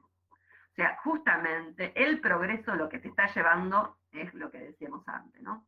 A un proceso de abismo, ¿no? Entonces, el, el ángel de la historia tiene que mirar hacia el pasado y justamente es al revés, es el huracán el que te está llevando hacia un futuro que es eh, realmente eh, un proceso que te lleva a un, a un huracán ¿eh? sin, sin posibilidades de cambio. O sea, es el tiempo ahora el que de alguna manera ustedes tienen que trabajar como momento histórico específico.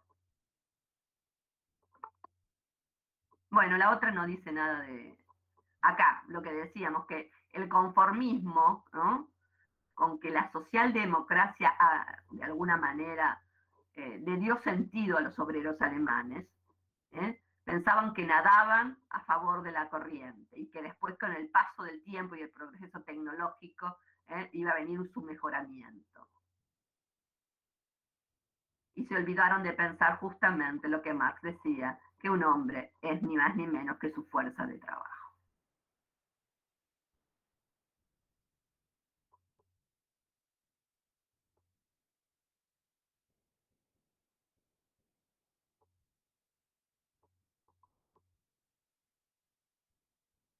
La socialdemocracia, en la tesis 12, ¿eh? dice, tuvo a bien asignar a la clase obrera el papel de redentora de las generaciones venideras. No, pero hay que pensar hacia atrás, tiene que una clase vengadora, justamente, tiene que terminar con la clase esclavizada. Y eso es cuando dice, y vos tenés que relacionarte con tu pasado. Hay que terminar de pensar y liberarte y conectarte con tu pasado, con tus abuelos esclavos, con tus abuelos campesinos, con tus abuelos obreros, y no pensar que tu hijo va a progresar y va a estar bien. porque en ese sentido, digamos, te comes un poco el discurso dominante de la socialdemocracia. Eso es un poco lo que el autor está refiriéndose a lo que él entiende, que hay un movimiento obrero que se ha acostumbrado a pelear, nada más que por cuestiones económicas, y que ya no se está resistiendo como un actor revolucionario. La idea del progreso humano en la historia es inseparable de la idea según la cual la historia procede recorriendo un tiempo homogéneo y vacío. La crítica a la idea de un tal proceso tiene que constituir la base de la crítica a la idea del progreso. Si nosotros pensamos que, creemos en la idea del progreso, de una sociedad que va a progresar por medio de la ciencia y la tecnología, estamos muertos. Ya evidentemente no estamos dispuestos a dar esta batalla.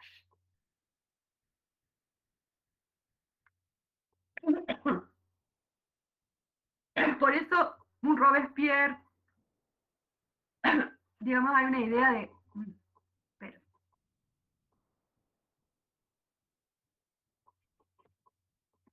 de construir un concepto de, tiempo que, eh, así como Robespierre dice, toma el concepto de la antigua Roma, de la Día de República, por ejemplo, digamos, cada momento histórico podemos encontrar, porque no es la idea de pensar en un continuo, nosotros lo que tenemos que provocar es un salto, un cambio cualitativo, digamos, en la sociedad.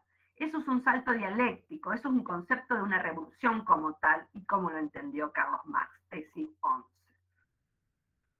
La conciencia, el 15, perdón, la conciencia de hacer saltar el continuo de la historia es propio de las clases revolucionarias en el momento de su acción. Por eso dice que en el momento de la Revolución Francesa, ni más ni menos, se querían terminar con los viejos calendarios. Como desde la perspectiva temporal también abraza un continuum que te hace pensar justamente en un proceso de cambio limitado, constante, y no en un cambio violento, en un, corte cualitativo, en un cambio ¿eh? revolucionario. En este sentido, acá me parece la tesis 16. El presente no es un tránsito, sino que el presente es el tiempo que está en equilibrio y se encuentra en suspenso. Eso es el concepto fundamental que hay que renunciar. El marxismo no puede pensar, o algún concepto revolucionario, que estamos en un tiempo en equilibrio, que es un momento de suspenso y que después va a venir un tiempo mejor, ¿no? Sino que lo que apuesta es a hacer saltar el continuum de la historia.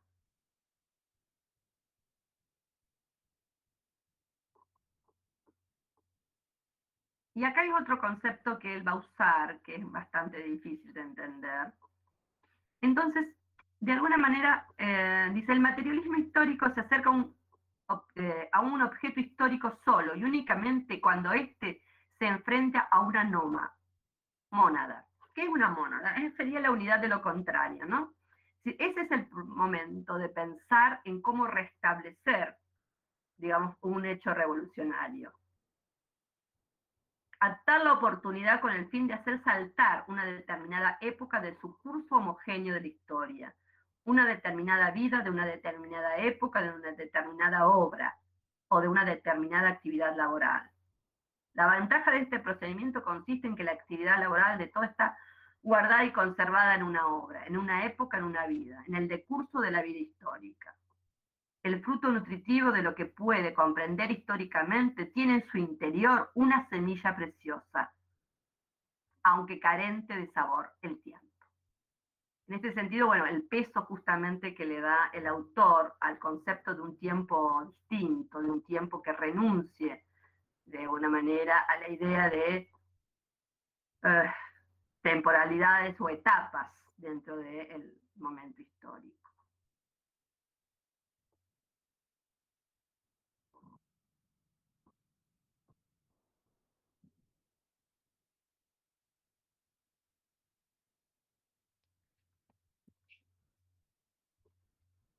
Entonces, si yo tuviera que de alguna manera sintetizar un poco la perspectiva emancipadora que está eh, subsumida en este autor. Algunos dicen, bueno, que es un tipo que es expresión exclusiva de un momento histórico, eh, que es un pesimista. Yo no lo veo tan pesimista, sino este, si hubiese sido tan pesimista, estas tesis no estarían evocando un proceso de lucha.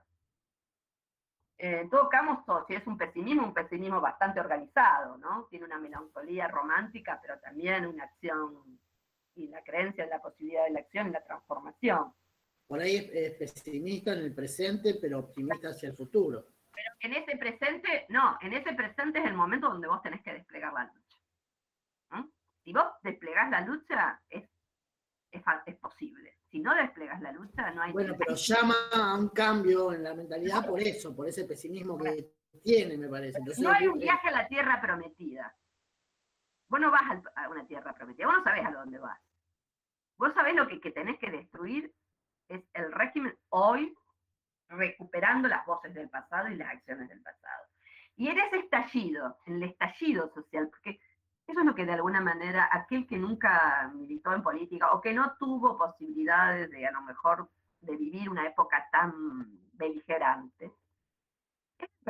Yo me acuerdo en 2001, voy a dar este ejemplo. Tenía vecinas y vecinos, no sabían ni de deuda externa, sabían de muchas cosas, de economía, con la crisis del 2001, la crisis de hegemonía, una crisis que deja al desnudo ¿eh? las formas de organización política, económica.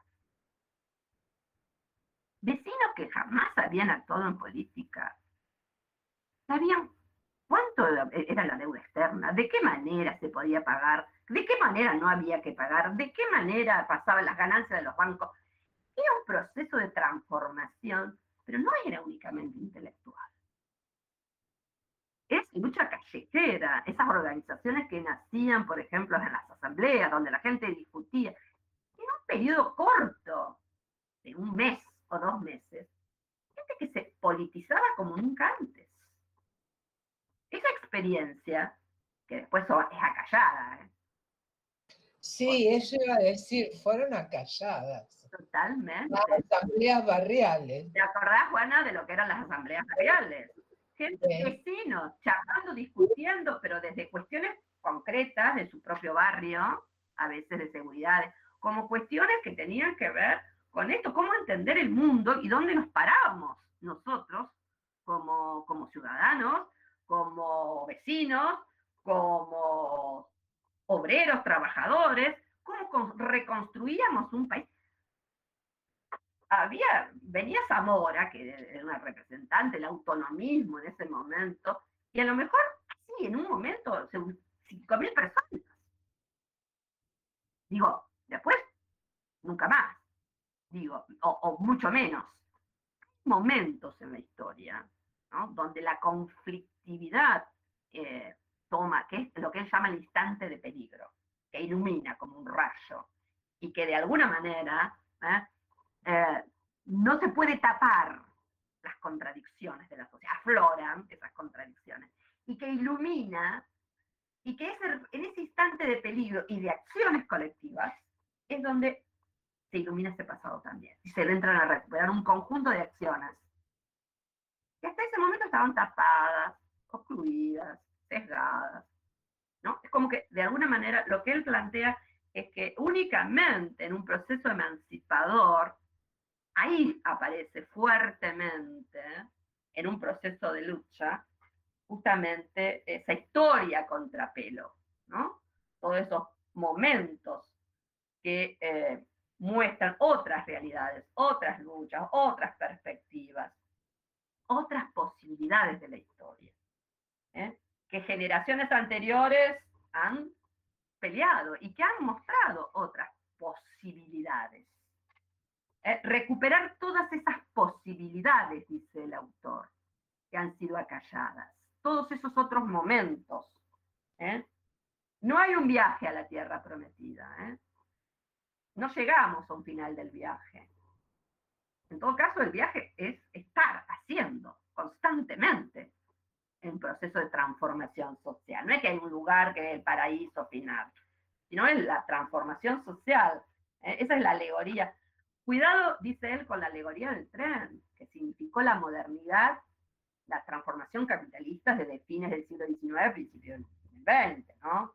Digamos, el tren, la máquina motor, también lo decía, ¿eh? cuidado, por eso no es casualidad, que la máquina motor es el progreso, la modernidad, que de alguna manera genera el incremento de las fuerzas productivas. No, frente a esto, ese modelo, dice, nosotros necesitamos recuperar la humanidad. Y la humanidad tiene que ver en nuestra relación con la naturaleza y con nosotros. Y el respeto. Y eso, frente a eso hay que generar una revolución. Y a esa revolución tiene que ser como un freno de mano. Eh, hay una crítica muy fuerte entonces a la explotación de los hombres, la explotación de la naturaleza, una crítica muy fuerte al historicismo, a ese marxismo vulgar, a la socialdemocracia, pero sobre todo a la cultura dominante y a sus legados, lo que nosotros tenemos como índices civilizatorios. ¿Cuál es la visión? ¿Desde dónde? Y bueno, evidentemente, todo está abierto. El presente, el pasado. Eh, y en ese sentido hay que rehabilitar, volver a poner las víctimas calumniadas, vejadas, muertas, redescubrir esos combates olvidados. Eso es para él la tarea del historiador. ¿eh? Y en ese sentido hay que pelear contra los vencedores de la revolución industrial, diría hoy, o de los vencedores, diríamos hoy, de la revolución tecnológica. No sé qué diría hoy el, autor. ¿eh? Y eso, y es un combate incierto, no hay garantía de que alguien gane. No es un combate que tenemos la seguridad ¿eh? de ganar. Eh, es difícil hacer historia, porque de alguna manera lo que el autor nos está proponiendo, claro, lo que nos está proponiendo es que em, terminemos con entender, sino que recuperemos determinadas acciones. Em, y vos al principio, ¿quién me decía? Acá, cuando decía, bueno, la lucha de las madres de Plaza de Mayo, o la lucha de los arqueólogos, arqueólogos, eh, que, eh, los forenses que de alguna manera están dando testimonio de la identidad, poniendo nombre, pero no es solamente para poner el nombre, sino es encontrar en ese pasado el por qué pelearon.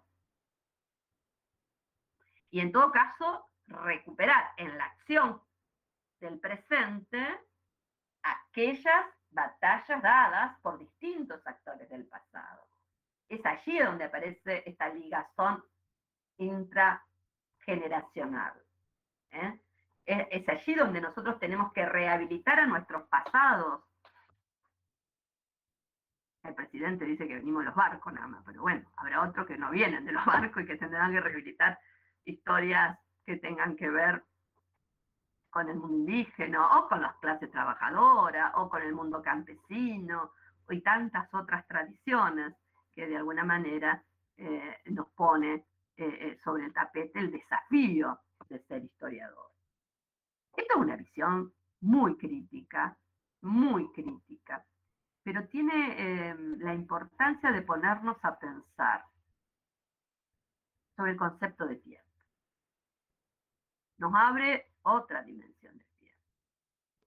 Eh, acá, cuando yo era joven, vi una película de Fellini, se llamaba La, nave va, ¿cómo se llamaba? No me acuerdo. Pero que rompía con el, era una de las primeras. La nave va. Eh, era una de las primeras que rompía con el concepto de tiempo. ¿Te acordás, Juana? y claro, era algo muy motivador, pero al mismo tiempo muy desestructurante. Porque iban pasando episodios y vos no sabías en, qué momento estaban. Entonces decías, bueno, finalmente será una cuestión onírica, porque es real, en los sueños no tampoco tenemos linealidad. Y tiene una fuerza y una potencia. Entonces, eso es lo que de alguna manera nos está proponiendo. que en los tiempos, o como construimos nuestros conceptos de tiempos, o qué somos hoy, no es la suma de acontecimientos, porque no necesariamente yo me nutro de los mismos acontecimientos que ustedes, ni con la misma intensidad. Es como que lo vamos a reconstruir, cada uno reconstruye su pasado, con improntas que nos fueron constituyendo. ¿Cuántas veces no sabemos por qué estamos angustiados? ¿Por qué hay tantos legados en la familia, tantas cosas puestas? Y eso no es lineal. Porque no está muerto el pasado. Y nos golpea. Nos golpea fuertemente. Y, a veces ni siquiera tomamos conciencia. Y sobre todo sobre queremos recuperar nada más una historia y la queremos ubicar, este conocimiento, este hecho, se terminó acá y no tiene ninguna importancia, no impregna el presente. Cuando yo me recibí, y en mis primeros años que tenía que dar, me acuerdo, el golpe de Estado, de, 1976 eh, a 1983, era muy difícil eh, que los chicos jóvenes pudieran hablar, porque había mucho miedo. Aún chicos cuyos padres, y sobre todo, se habían ido del país, no lo decían. No decían que eran exiliados. Tenían miedo, estaban paralizados. O sea, esos efectos no se terminan de un día para otro. Por más que habíamos votado, festejábamos la democracia, salíamos, parecía otra época. Un momento, no, no, ya no hay más dictadura. Acá, diciembre 10, subió Ricardo Alfonsín. ¿No hay más dictadura? ¿No hay más dictadura? O muchos de aquellos elementos, lo que pasaron en ese momento, se siguen arrastrando, ¿cierto? Ese como tantos otros ejemplos. Pero de esto me acuerdo un montón la dificultad que había al revés, digamos, de poder eh, descifrar, pensar eh, el impacto que significó esos años. Más allá de los muertos, más allá de, todo lo que significó durante esos años, sino cómo eso de alguna manera se siguió manifestando. La ruptura de la solidaridad, el individualismo, la desconfianza, las organizaciones. Por los padres porque tenían miedo, porque en época todos tuvimos un amigo que desapareció. Claro, ¿cómo no? Era la manera de protegerse. Los padres... no vas a ir a las marchas de los derechos humanos, no, no, quedate tranquilo, yo por supuesto que estaba. Pero digo, eh, digo la idea de protección, ¿cuál era la protección? Que no te hicieras cargo de ese pasado. Que no lo pasaras por el cuerpo el pasado, en una acción concreta. Tenían terror. Eso fue terrorismo de Estado. No, más lo que pasó, pero también se proyecta la desorganización. A ver, muchas cosas cambiaron después del 76. Muchas otras cosas. No es exclusivamente eh, todo un modelo de organización social, de solidaridades sociales que había. Profesora. sí. y ahora es como que está en el otro extremo, está tan sobreexpuesto que no cuentan la verdad. Por ejemplo, en mi caso, la otra vez reemplacé, yo doy historia, y reemplacé a una profesora que no le enseñó que en el Día de los Lápices mataron a chicos que tenían una ideología política y luchaban por el cambio. No eran estudiantes. No puedes decir que eran estudiantes, eran políticos, eran futuros políticos. Ahí está Martín lo que Fuerte estás explicando es exactamente lo que está diciendo este autor. Si vos recuperás la noche de los lápices exclusivamente, como, ay, fueron unos cuatro pibitos ahí, hicieron una marcha porque querían que, el boleto estudiantil, que también es verdad, pero no podías decir esa mitad de verdad, sino revisás que era un centro de estudiantes, que chicos politizados, que querían transformar el mundo, que tenían ideologías específicas.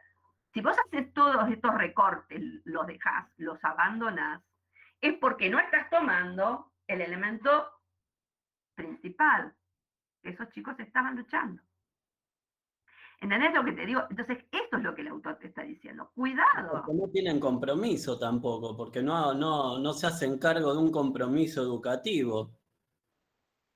Sí. De una formación.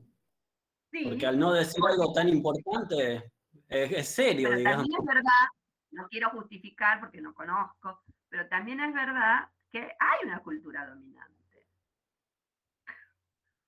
¿Eh? y que de alguna manera, bueno, ni te digo lo de que el 12 de octubre, ¿cuántos años? Yo desde chiquita festejábamos el 12 de octubre. ¿eh? Yo vengo de la tradición liberal, atea, mi casa, liberal atea. Profesora. Donde la civilización europea lo mejor que nos podía haber pasado en la, en la vida. Entonces, digo, ¿cómo deconstruimos todo eso? ¿Cómo recuperamos raíces, formaciones, culturas? Eh? Nos educaron así, sí. Yo jamás iba a ir a alguien que me diera un tecito de algo. La misma revolución de mayo. Estoy contenta que estaba con las, pastillas de la modernidad. No, no desecho. Además, el sistema está hecho de manera tal. ¿Eh? el sistema está organizado de manera tal que cada vez que hubo un intento del pueblo de unirse como las asambleas barriales para solucionar los problemas concretos. Claro, concreto y aparte era un acto social. Hermoso, sí. Está que lo bueno, porque no quieren eso, quieren individuos aislados, separados. Claro Claro. Fíjate vos que a nosotros nos pareció, yo lo viví, para mí el 2001 fue fascinante, fascinante. Y sin embargo, si vos le preguntás a la gente hoy, y la gente estaba con todo el despelote, activa, iban, venían, se volví. Si vos le preguntás en el imaginario social cómo quedó el 2001, te van a decir que fue lo peor que pudo haber pasado. No digo que fue grato, la crisis era espantosa. Pero muchos tuvieron miedo de eh, el accionar espontáneo y colectivo de la gente. Y cómo recuperaban cosas del pasado. Y cómo recuperaban formas y enseñanzas. Gente que nunca sabía, pero sabía cómo hacer una asamblea. ¿Sabes qué? Sabía cómo tenía que organizarse inmediatamente. Sabían cómo había que tomar acta. ¿Qué quiere decir eso? Y si no el abuelo, el primo, el tío habían estado en algunas otras asambleas, que habían estado en una asamblea de la época estudiantil, que había, tenían, tenían una gimnasia, no era tan nuevo. Se recuperan procedimientos, organizaciones, actitudes, de golpe. ¿Cómo? No es de la nada. Había encadenamientos, valores, tapados pero no muertos. La Argentina tiene una larga historia de organizaciones sociales, barriales, eh, religiosas, comunitarias, eh, de clubes, vecinales, pero si hay algo que, que, fue muy fuerte en la cultura desde el siglo XX en la Argentina, es la formación de muchos, muchos lugares de sociabilidad que intentaron desarmarlos. Parecía que ahora los clubes de que tal cual. No había un mango y en una semana estaban las mujeres construyendo formas de solidaridad para resistir y para poder vivir. Y de la nada. Y de la nada armaban. Y después armaban dispositivos cómo transformar y cómo cambiar. Entonces, después vinieron los planes. Yo tenía 11 años en el 2001 y me acuerdo que estaba, mi mamá iba a los trueques y tenía los papelitos azules que eran para un trueque, los papelitos verdes que iban para el otro trueque y también me acuerdo mucho de los saqueos. Yo tenía un supermercado a una cuadra de mi casa y estábamos en la casa de mi amiga jugando en el segundo en el primer piso de la casa y veíamos como todos corrían y la madre nos hizo tirar al piso. Seguro. Porque escuchaban los tiros de, de la policía. Eso me, tenía 11 años, me lo acuerdo así muy, tirarme al piso por eso. Que fue muy difícil, muy distinto, muy distinto, el 2001 en los barrios que en el centro. En el centro, casi. la, norte, Casiano Casa. Casi la policía te cuidaba. Íbamos a las marchas eh, y en los barrios estaban militarizados. Bueno, tenemos muertos. Los mismos, los mismos comerciantes se subían arriba de los techos con escopeta para que les dejen de robar también. Fue duro, fue muy duro en algunos barrios sobre todo, ¿no? Pero bueno, digo, lo que estoy diciendo es que eh, yo creo que el 2001 hay que estudiarlo todo. Por ejemplo, si hay alguien que quiere la muerte de Pocho Leprati, entre otros, ¿no? Eh, claro, claro que fue muy duro, porque finalmente, como vos bien decís, eh, Antonella, en los barrios, en los barrios frente a la pobreza, la lucha se daba entre pobre y pobre.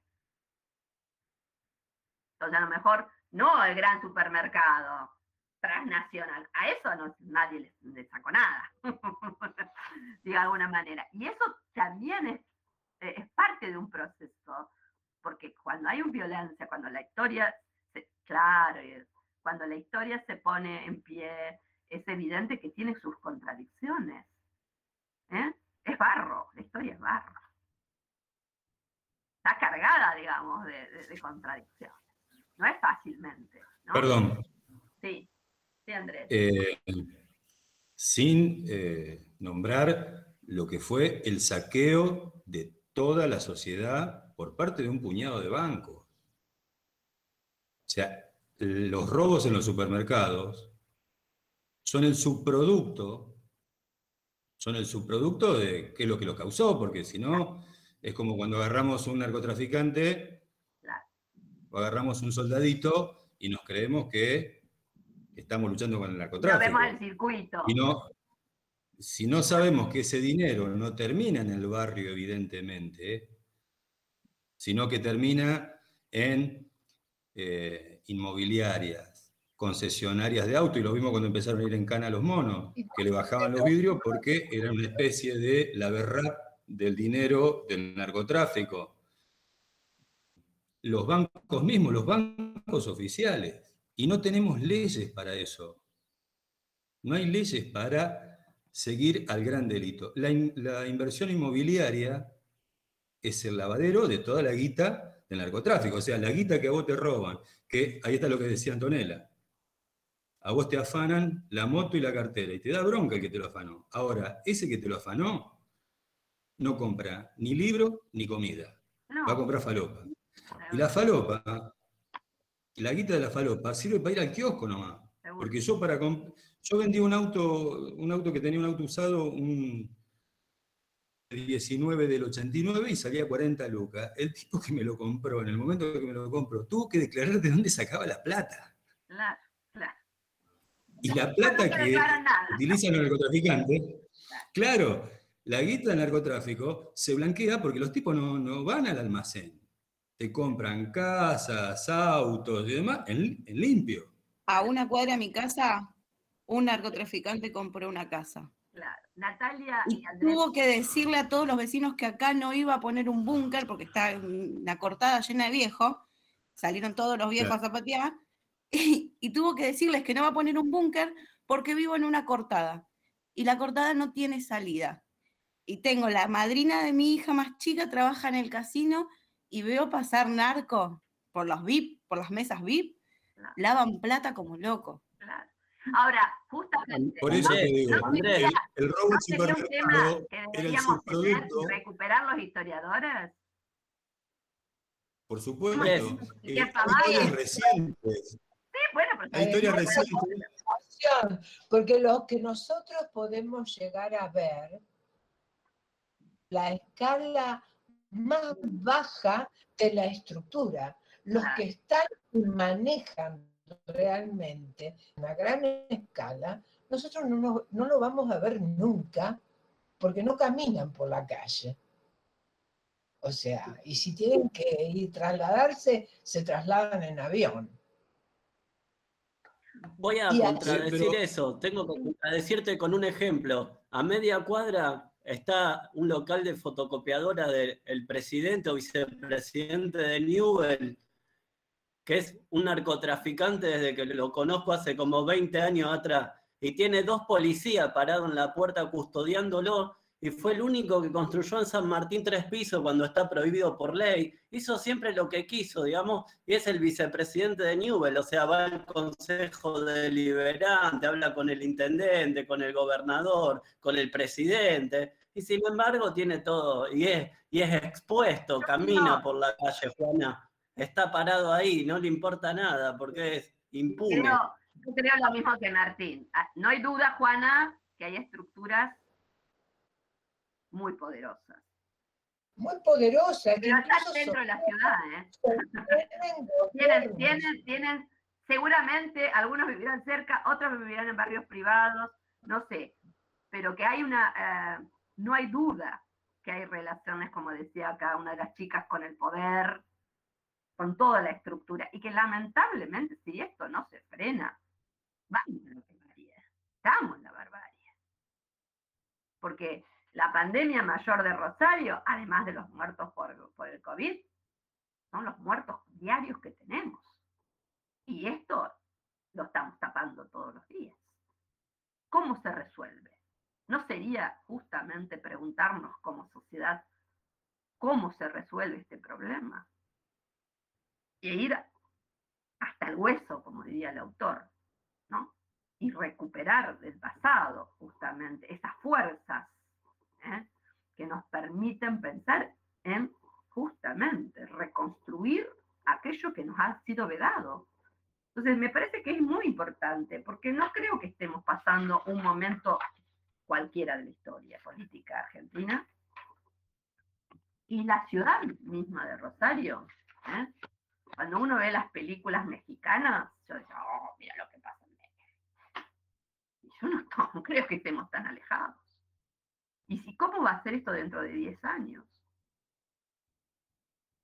¿No? Entonces todos los días aparece fuertemente reclamos. Y bueno, en algún momento yo creo que habrá a que ponerse los pantalones largos y bueno, y darnos, darnos este, eh, la posibilidad de pensar y de hacer. Y empezar a transformar esto porque no está, no está fácil la situación. Más allá del gobierno de turno, más allá de las políticas estructurales que hacen falta, digamos, me parece que eh, sí, sí, en Rosario hay más muertos por balaceras que seguro que por COVID. Seguramente que sí.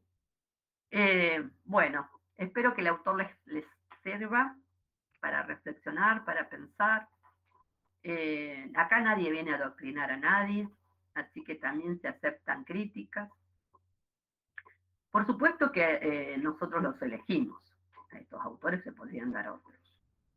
Benjamin, eh, más allá de esto, es un autor que ha sido muy trabajado, muy recuperado, hace más o menos 10 años. Es casi un furor, que lo revisan y lo ven bastante. Era el autor favorito de una amiga mía que era profesora de Bellas Artes. También. claro, lo ve mucho, esto te iba a decir en Lo leía mucho y tenía conexión. Sobre todo para sus referencias más estéticas, que también son muy interesantes. Muy interesantes, como lea Baudelaire. Brillante. Lógicamente, nosotros lo recortamos a partir del problema de la historia, porque es lo que estamos pensando. Y nos habilita a pensar, porque nos pone contra la pared nos interpela desde una mirada muy crítica, pero nos hace pensar en cómo nosotros vamos a pararnos, cómo pensamos el pasado, por dónde tenemos que inscribir las acciones humanas del pasado. Perdón, profesora. ¿Contra qué, cómo, de qué manera, quiénes son los sujetos de la historia, finalmente? ¿A quién queremos recuperar? El proceso de empatía, la objetividad que tanto hemos hablado. ¿Qué diría? ¿Qué diría Benjamin de la objetividad? Yo estoy con la empatía, yo estoy con los de abajo. Lo demás me importa. Esta es su empatía. Genera una construcción de una idea de empatía muy fuerte con, los abandonados, los, vencidos, como cada uno quiera. Sí, y está apuntado. Con esto vamos terminando. Que no, es que lo que le iba a decir es que si no, ¿Eh? no vamos a leer autores críticos, pongamos la televisión. Claro. O, no, nos anotemos en historia para leer autores críticos. Si no, agarremos el capeluz y, ya está. Ya vamos es una elección, la, materia, eh, nosotros ponemos los autores más críticos que encontramos. Total, después van a tener tiempo para leer otras cosas, siempre va a haber tiempo. Lo otro se aparece solo. Esto hay que buscarlo. Eh, en la próxima clase, mañana Mariate, con Pablo, a las 5 de la tarde. Bueno, ¿por qué ponemos Mariate? Porque también es un pensador de entreguerras. También es un marxista. Este, como verán, un marxista fuera de toda de toda lógica. Este no tiene nada que ver con los partidos, no tiene nada que ver. ¿eh? Es un intelectual formado en la comunidad judía y en la comunidad universitaria que lo expulsa también, ¿no? Pero sí un intelectual de época. Mañana. Es la semana que viene, profe, perdón. Lo de María Tegui. Mañana tenemos a Gramsci, acá como dice ah, la, compañera. Mañana Gramsci. Tenés razón. Yo pensé que mañana era Mariante. ¿Estás seguro que es María, eh, mañana? Sí, profe, la semana que viene, que tenemos lunes, martes y miércoles. El 6, 6 de julio es el... La semana que viene, como terminamos, le damos las tres, con todas. Sí, lunes, martes y miércoles. Perfecto. Bueno, si mañana empiezan con Gramsci, agárrense, porque Gramsci también nos va a hacer pensar la historia, la política, eh, el Estado, la relación entre Estado y sociedad civil, pero también tenemos que construir un conjunto de conceptos muy, muy importantes. Hay que eh, introyectarlos, sí. ¿El, ¿El, texto de Gramsci va entero? ¿Cuál es el texto que está? El de Portantiero. uno de Portantiero es. Los usos. Los usos de Gramsci, sí. Va, entero, va entero. Uf, más pesado ese. Es pesado, es largo, pero es muy provechoso. Mañana, bueno, Pablo lo va a hacer. Mañana es Pablo, ¿no? Sí. Mañana Pablo lo va a hacer muy bien porque está muy formado en Gramsci. El lunes conmigo vamos a terminar, pero vamos a trabajar conceptos de Gramsci. Vamos a más trabajar el contexto de campeones, ¿eh? donde él mañana lo van a historizar, lo van a ver en sus distintos momentos, cómo va reconstruyendo todo su aparato eh, conceptual y su dinámica política, cómo va leyendo la política y cómo eh, también, ¿eh? claro, el concepto de hegemonía, la relación entre Estado y sociedad civil, eh, bueno, unos cuantos conceptos ¿eh? que vamos, que justamente nos hacen pensar y nos van a hacer dejar pensar mucho de nuestra realidad cotidiana. Gramsci es un pensador italiano muy importante también. Y la semana que viene terminamos con Gramsci y después vamos a trabajar María Tei. ¿Por qué? Porque queremos un contrapunto desde América Latina. Cómo pensar en ese periodo de entreguerras América Latina. ¿eh? Entonces viene siempre bien algún pensador que eh, justamente haga pie en nuestras tierras. El odio a los indiferentes, dicen. Sí, acá no hay no hay momento para ser indiferente, hay un momento, me parece que estamos mirando, estamos viviendo un momento crucial. Yo no sé si yo siento esto, eh, pero me siento atravesada por momentos donde no es fácil, no es fácil. En Argentina, en América Latina y en el mundo, ¿eh? Sí. En el mundo. Y el surgimiento de derechas, de derechas. Muy concentradas. Sí, poco democráticas. Muy poderosas. Bueno, chicos, nos vemos el lunes que viene. Eh, lean las, las eh, el trabajo que estaban para, para hoy y cualquier cuestión que no entiendan, lo ponen y piden un horario de consulta y ahí nomás lo armamos. Eh, eso sí, en vacaciones ni se les ocurre. En vacaciones voy a descansar. Así que, eh, pero antes de las vacaciones o, o después, porque como, como, ustedes no van a tener mesas de exámenes, ¿sí? inmediatamente esas semanas podemos charlotear y hacer horarios de consulta cuando quieran, ¿eh? sobre todo para que puedan hacer el trabajo práctico. Nosotros volveríamos el 27, ¿no? Calculo yo. ¿Que es lunes el 27? Me parece que sí. dice que dice taller de mujeres o taller de feminismo, algo así en el programa. Vamos a ver si después no les doy una semana más, porque yo eso lo puse al principio. No sé cuándo volvemos realmente las clases. Eso nosotros lo ideamos, el taller de feminismo para después. A lo mejor hay que pasarlo una semana más. No sé, porque si hay mesa de examen, si nos... eso lo tengo que arreglar. Lo que tengo seguro es lo que va a suceder esta semana y la próxima. Después lo del taller de feminismo, a lo mejor hay que correrlo una semana más. Porque no sé si se van a, si va a haber clases cuando tomemos mesas de exámenes. ¿Se entiende? Porque les tenemos que tomar mesas de exámenes al resto. Sí, sí, gracias. Entonces, a lo mejor eso puede tener una, modificación. Pero después lo, lo vamos bien. Porque vamos bien, ¿eh? Dentro de todo no perdimos ninguna clase, chicos tenemos un ritmo reacelerado.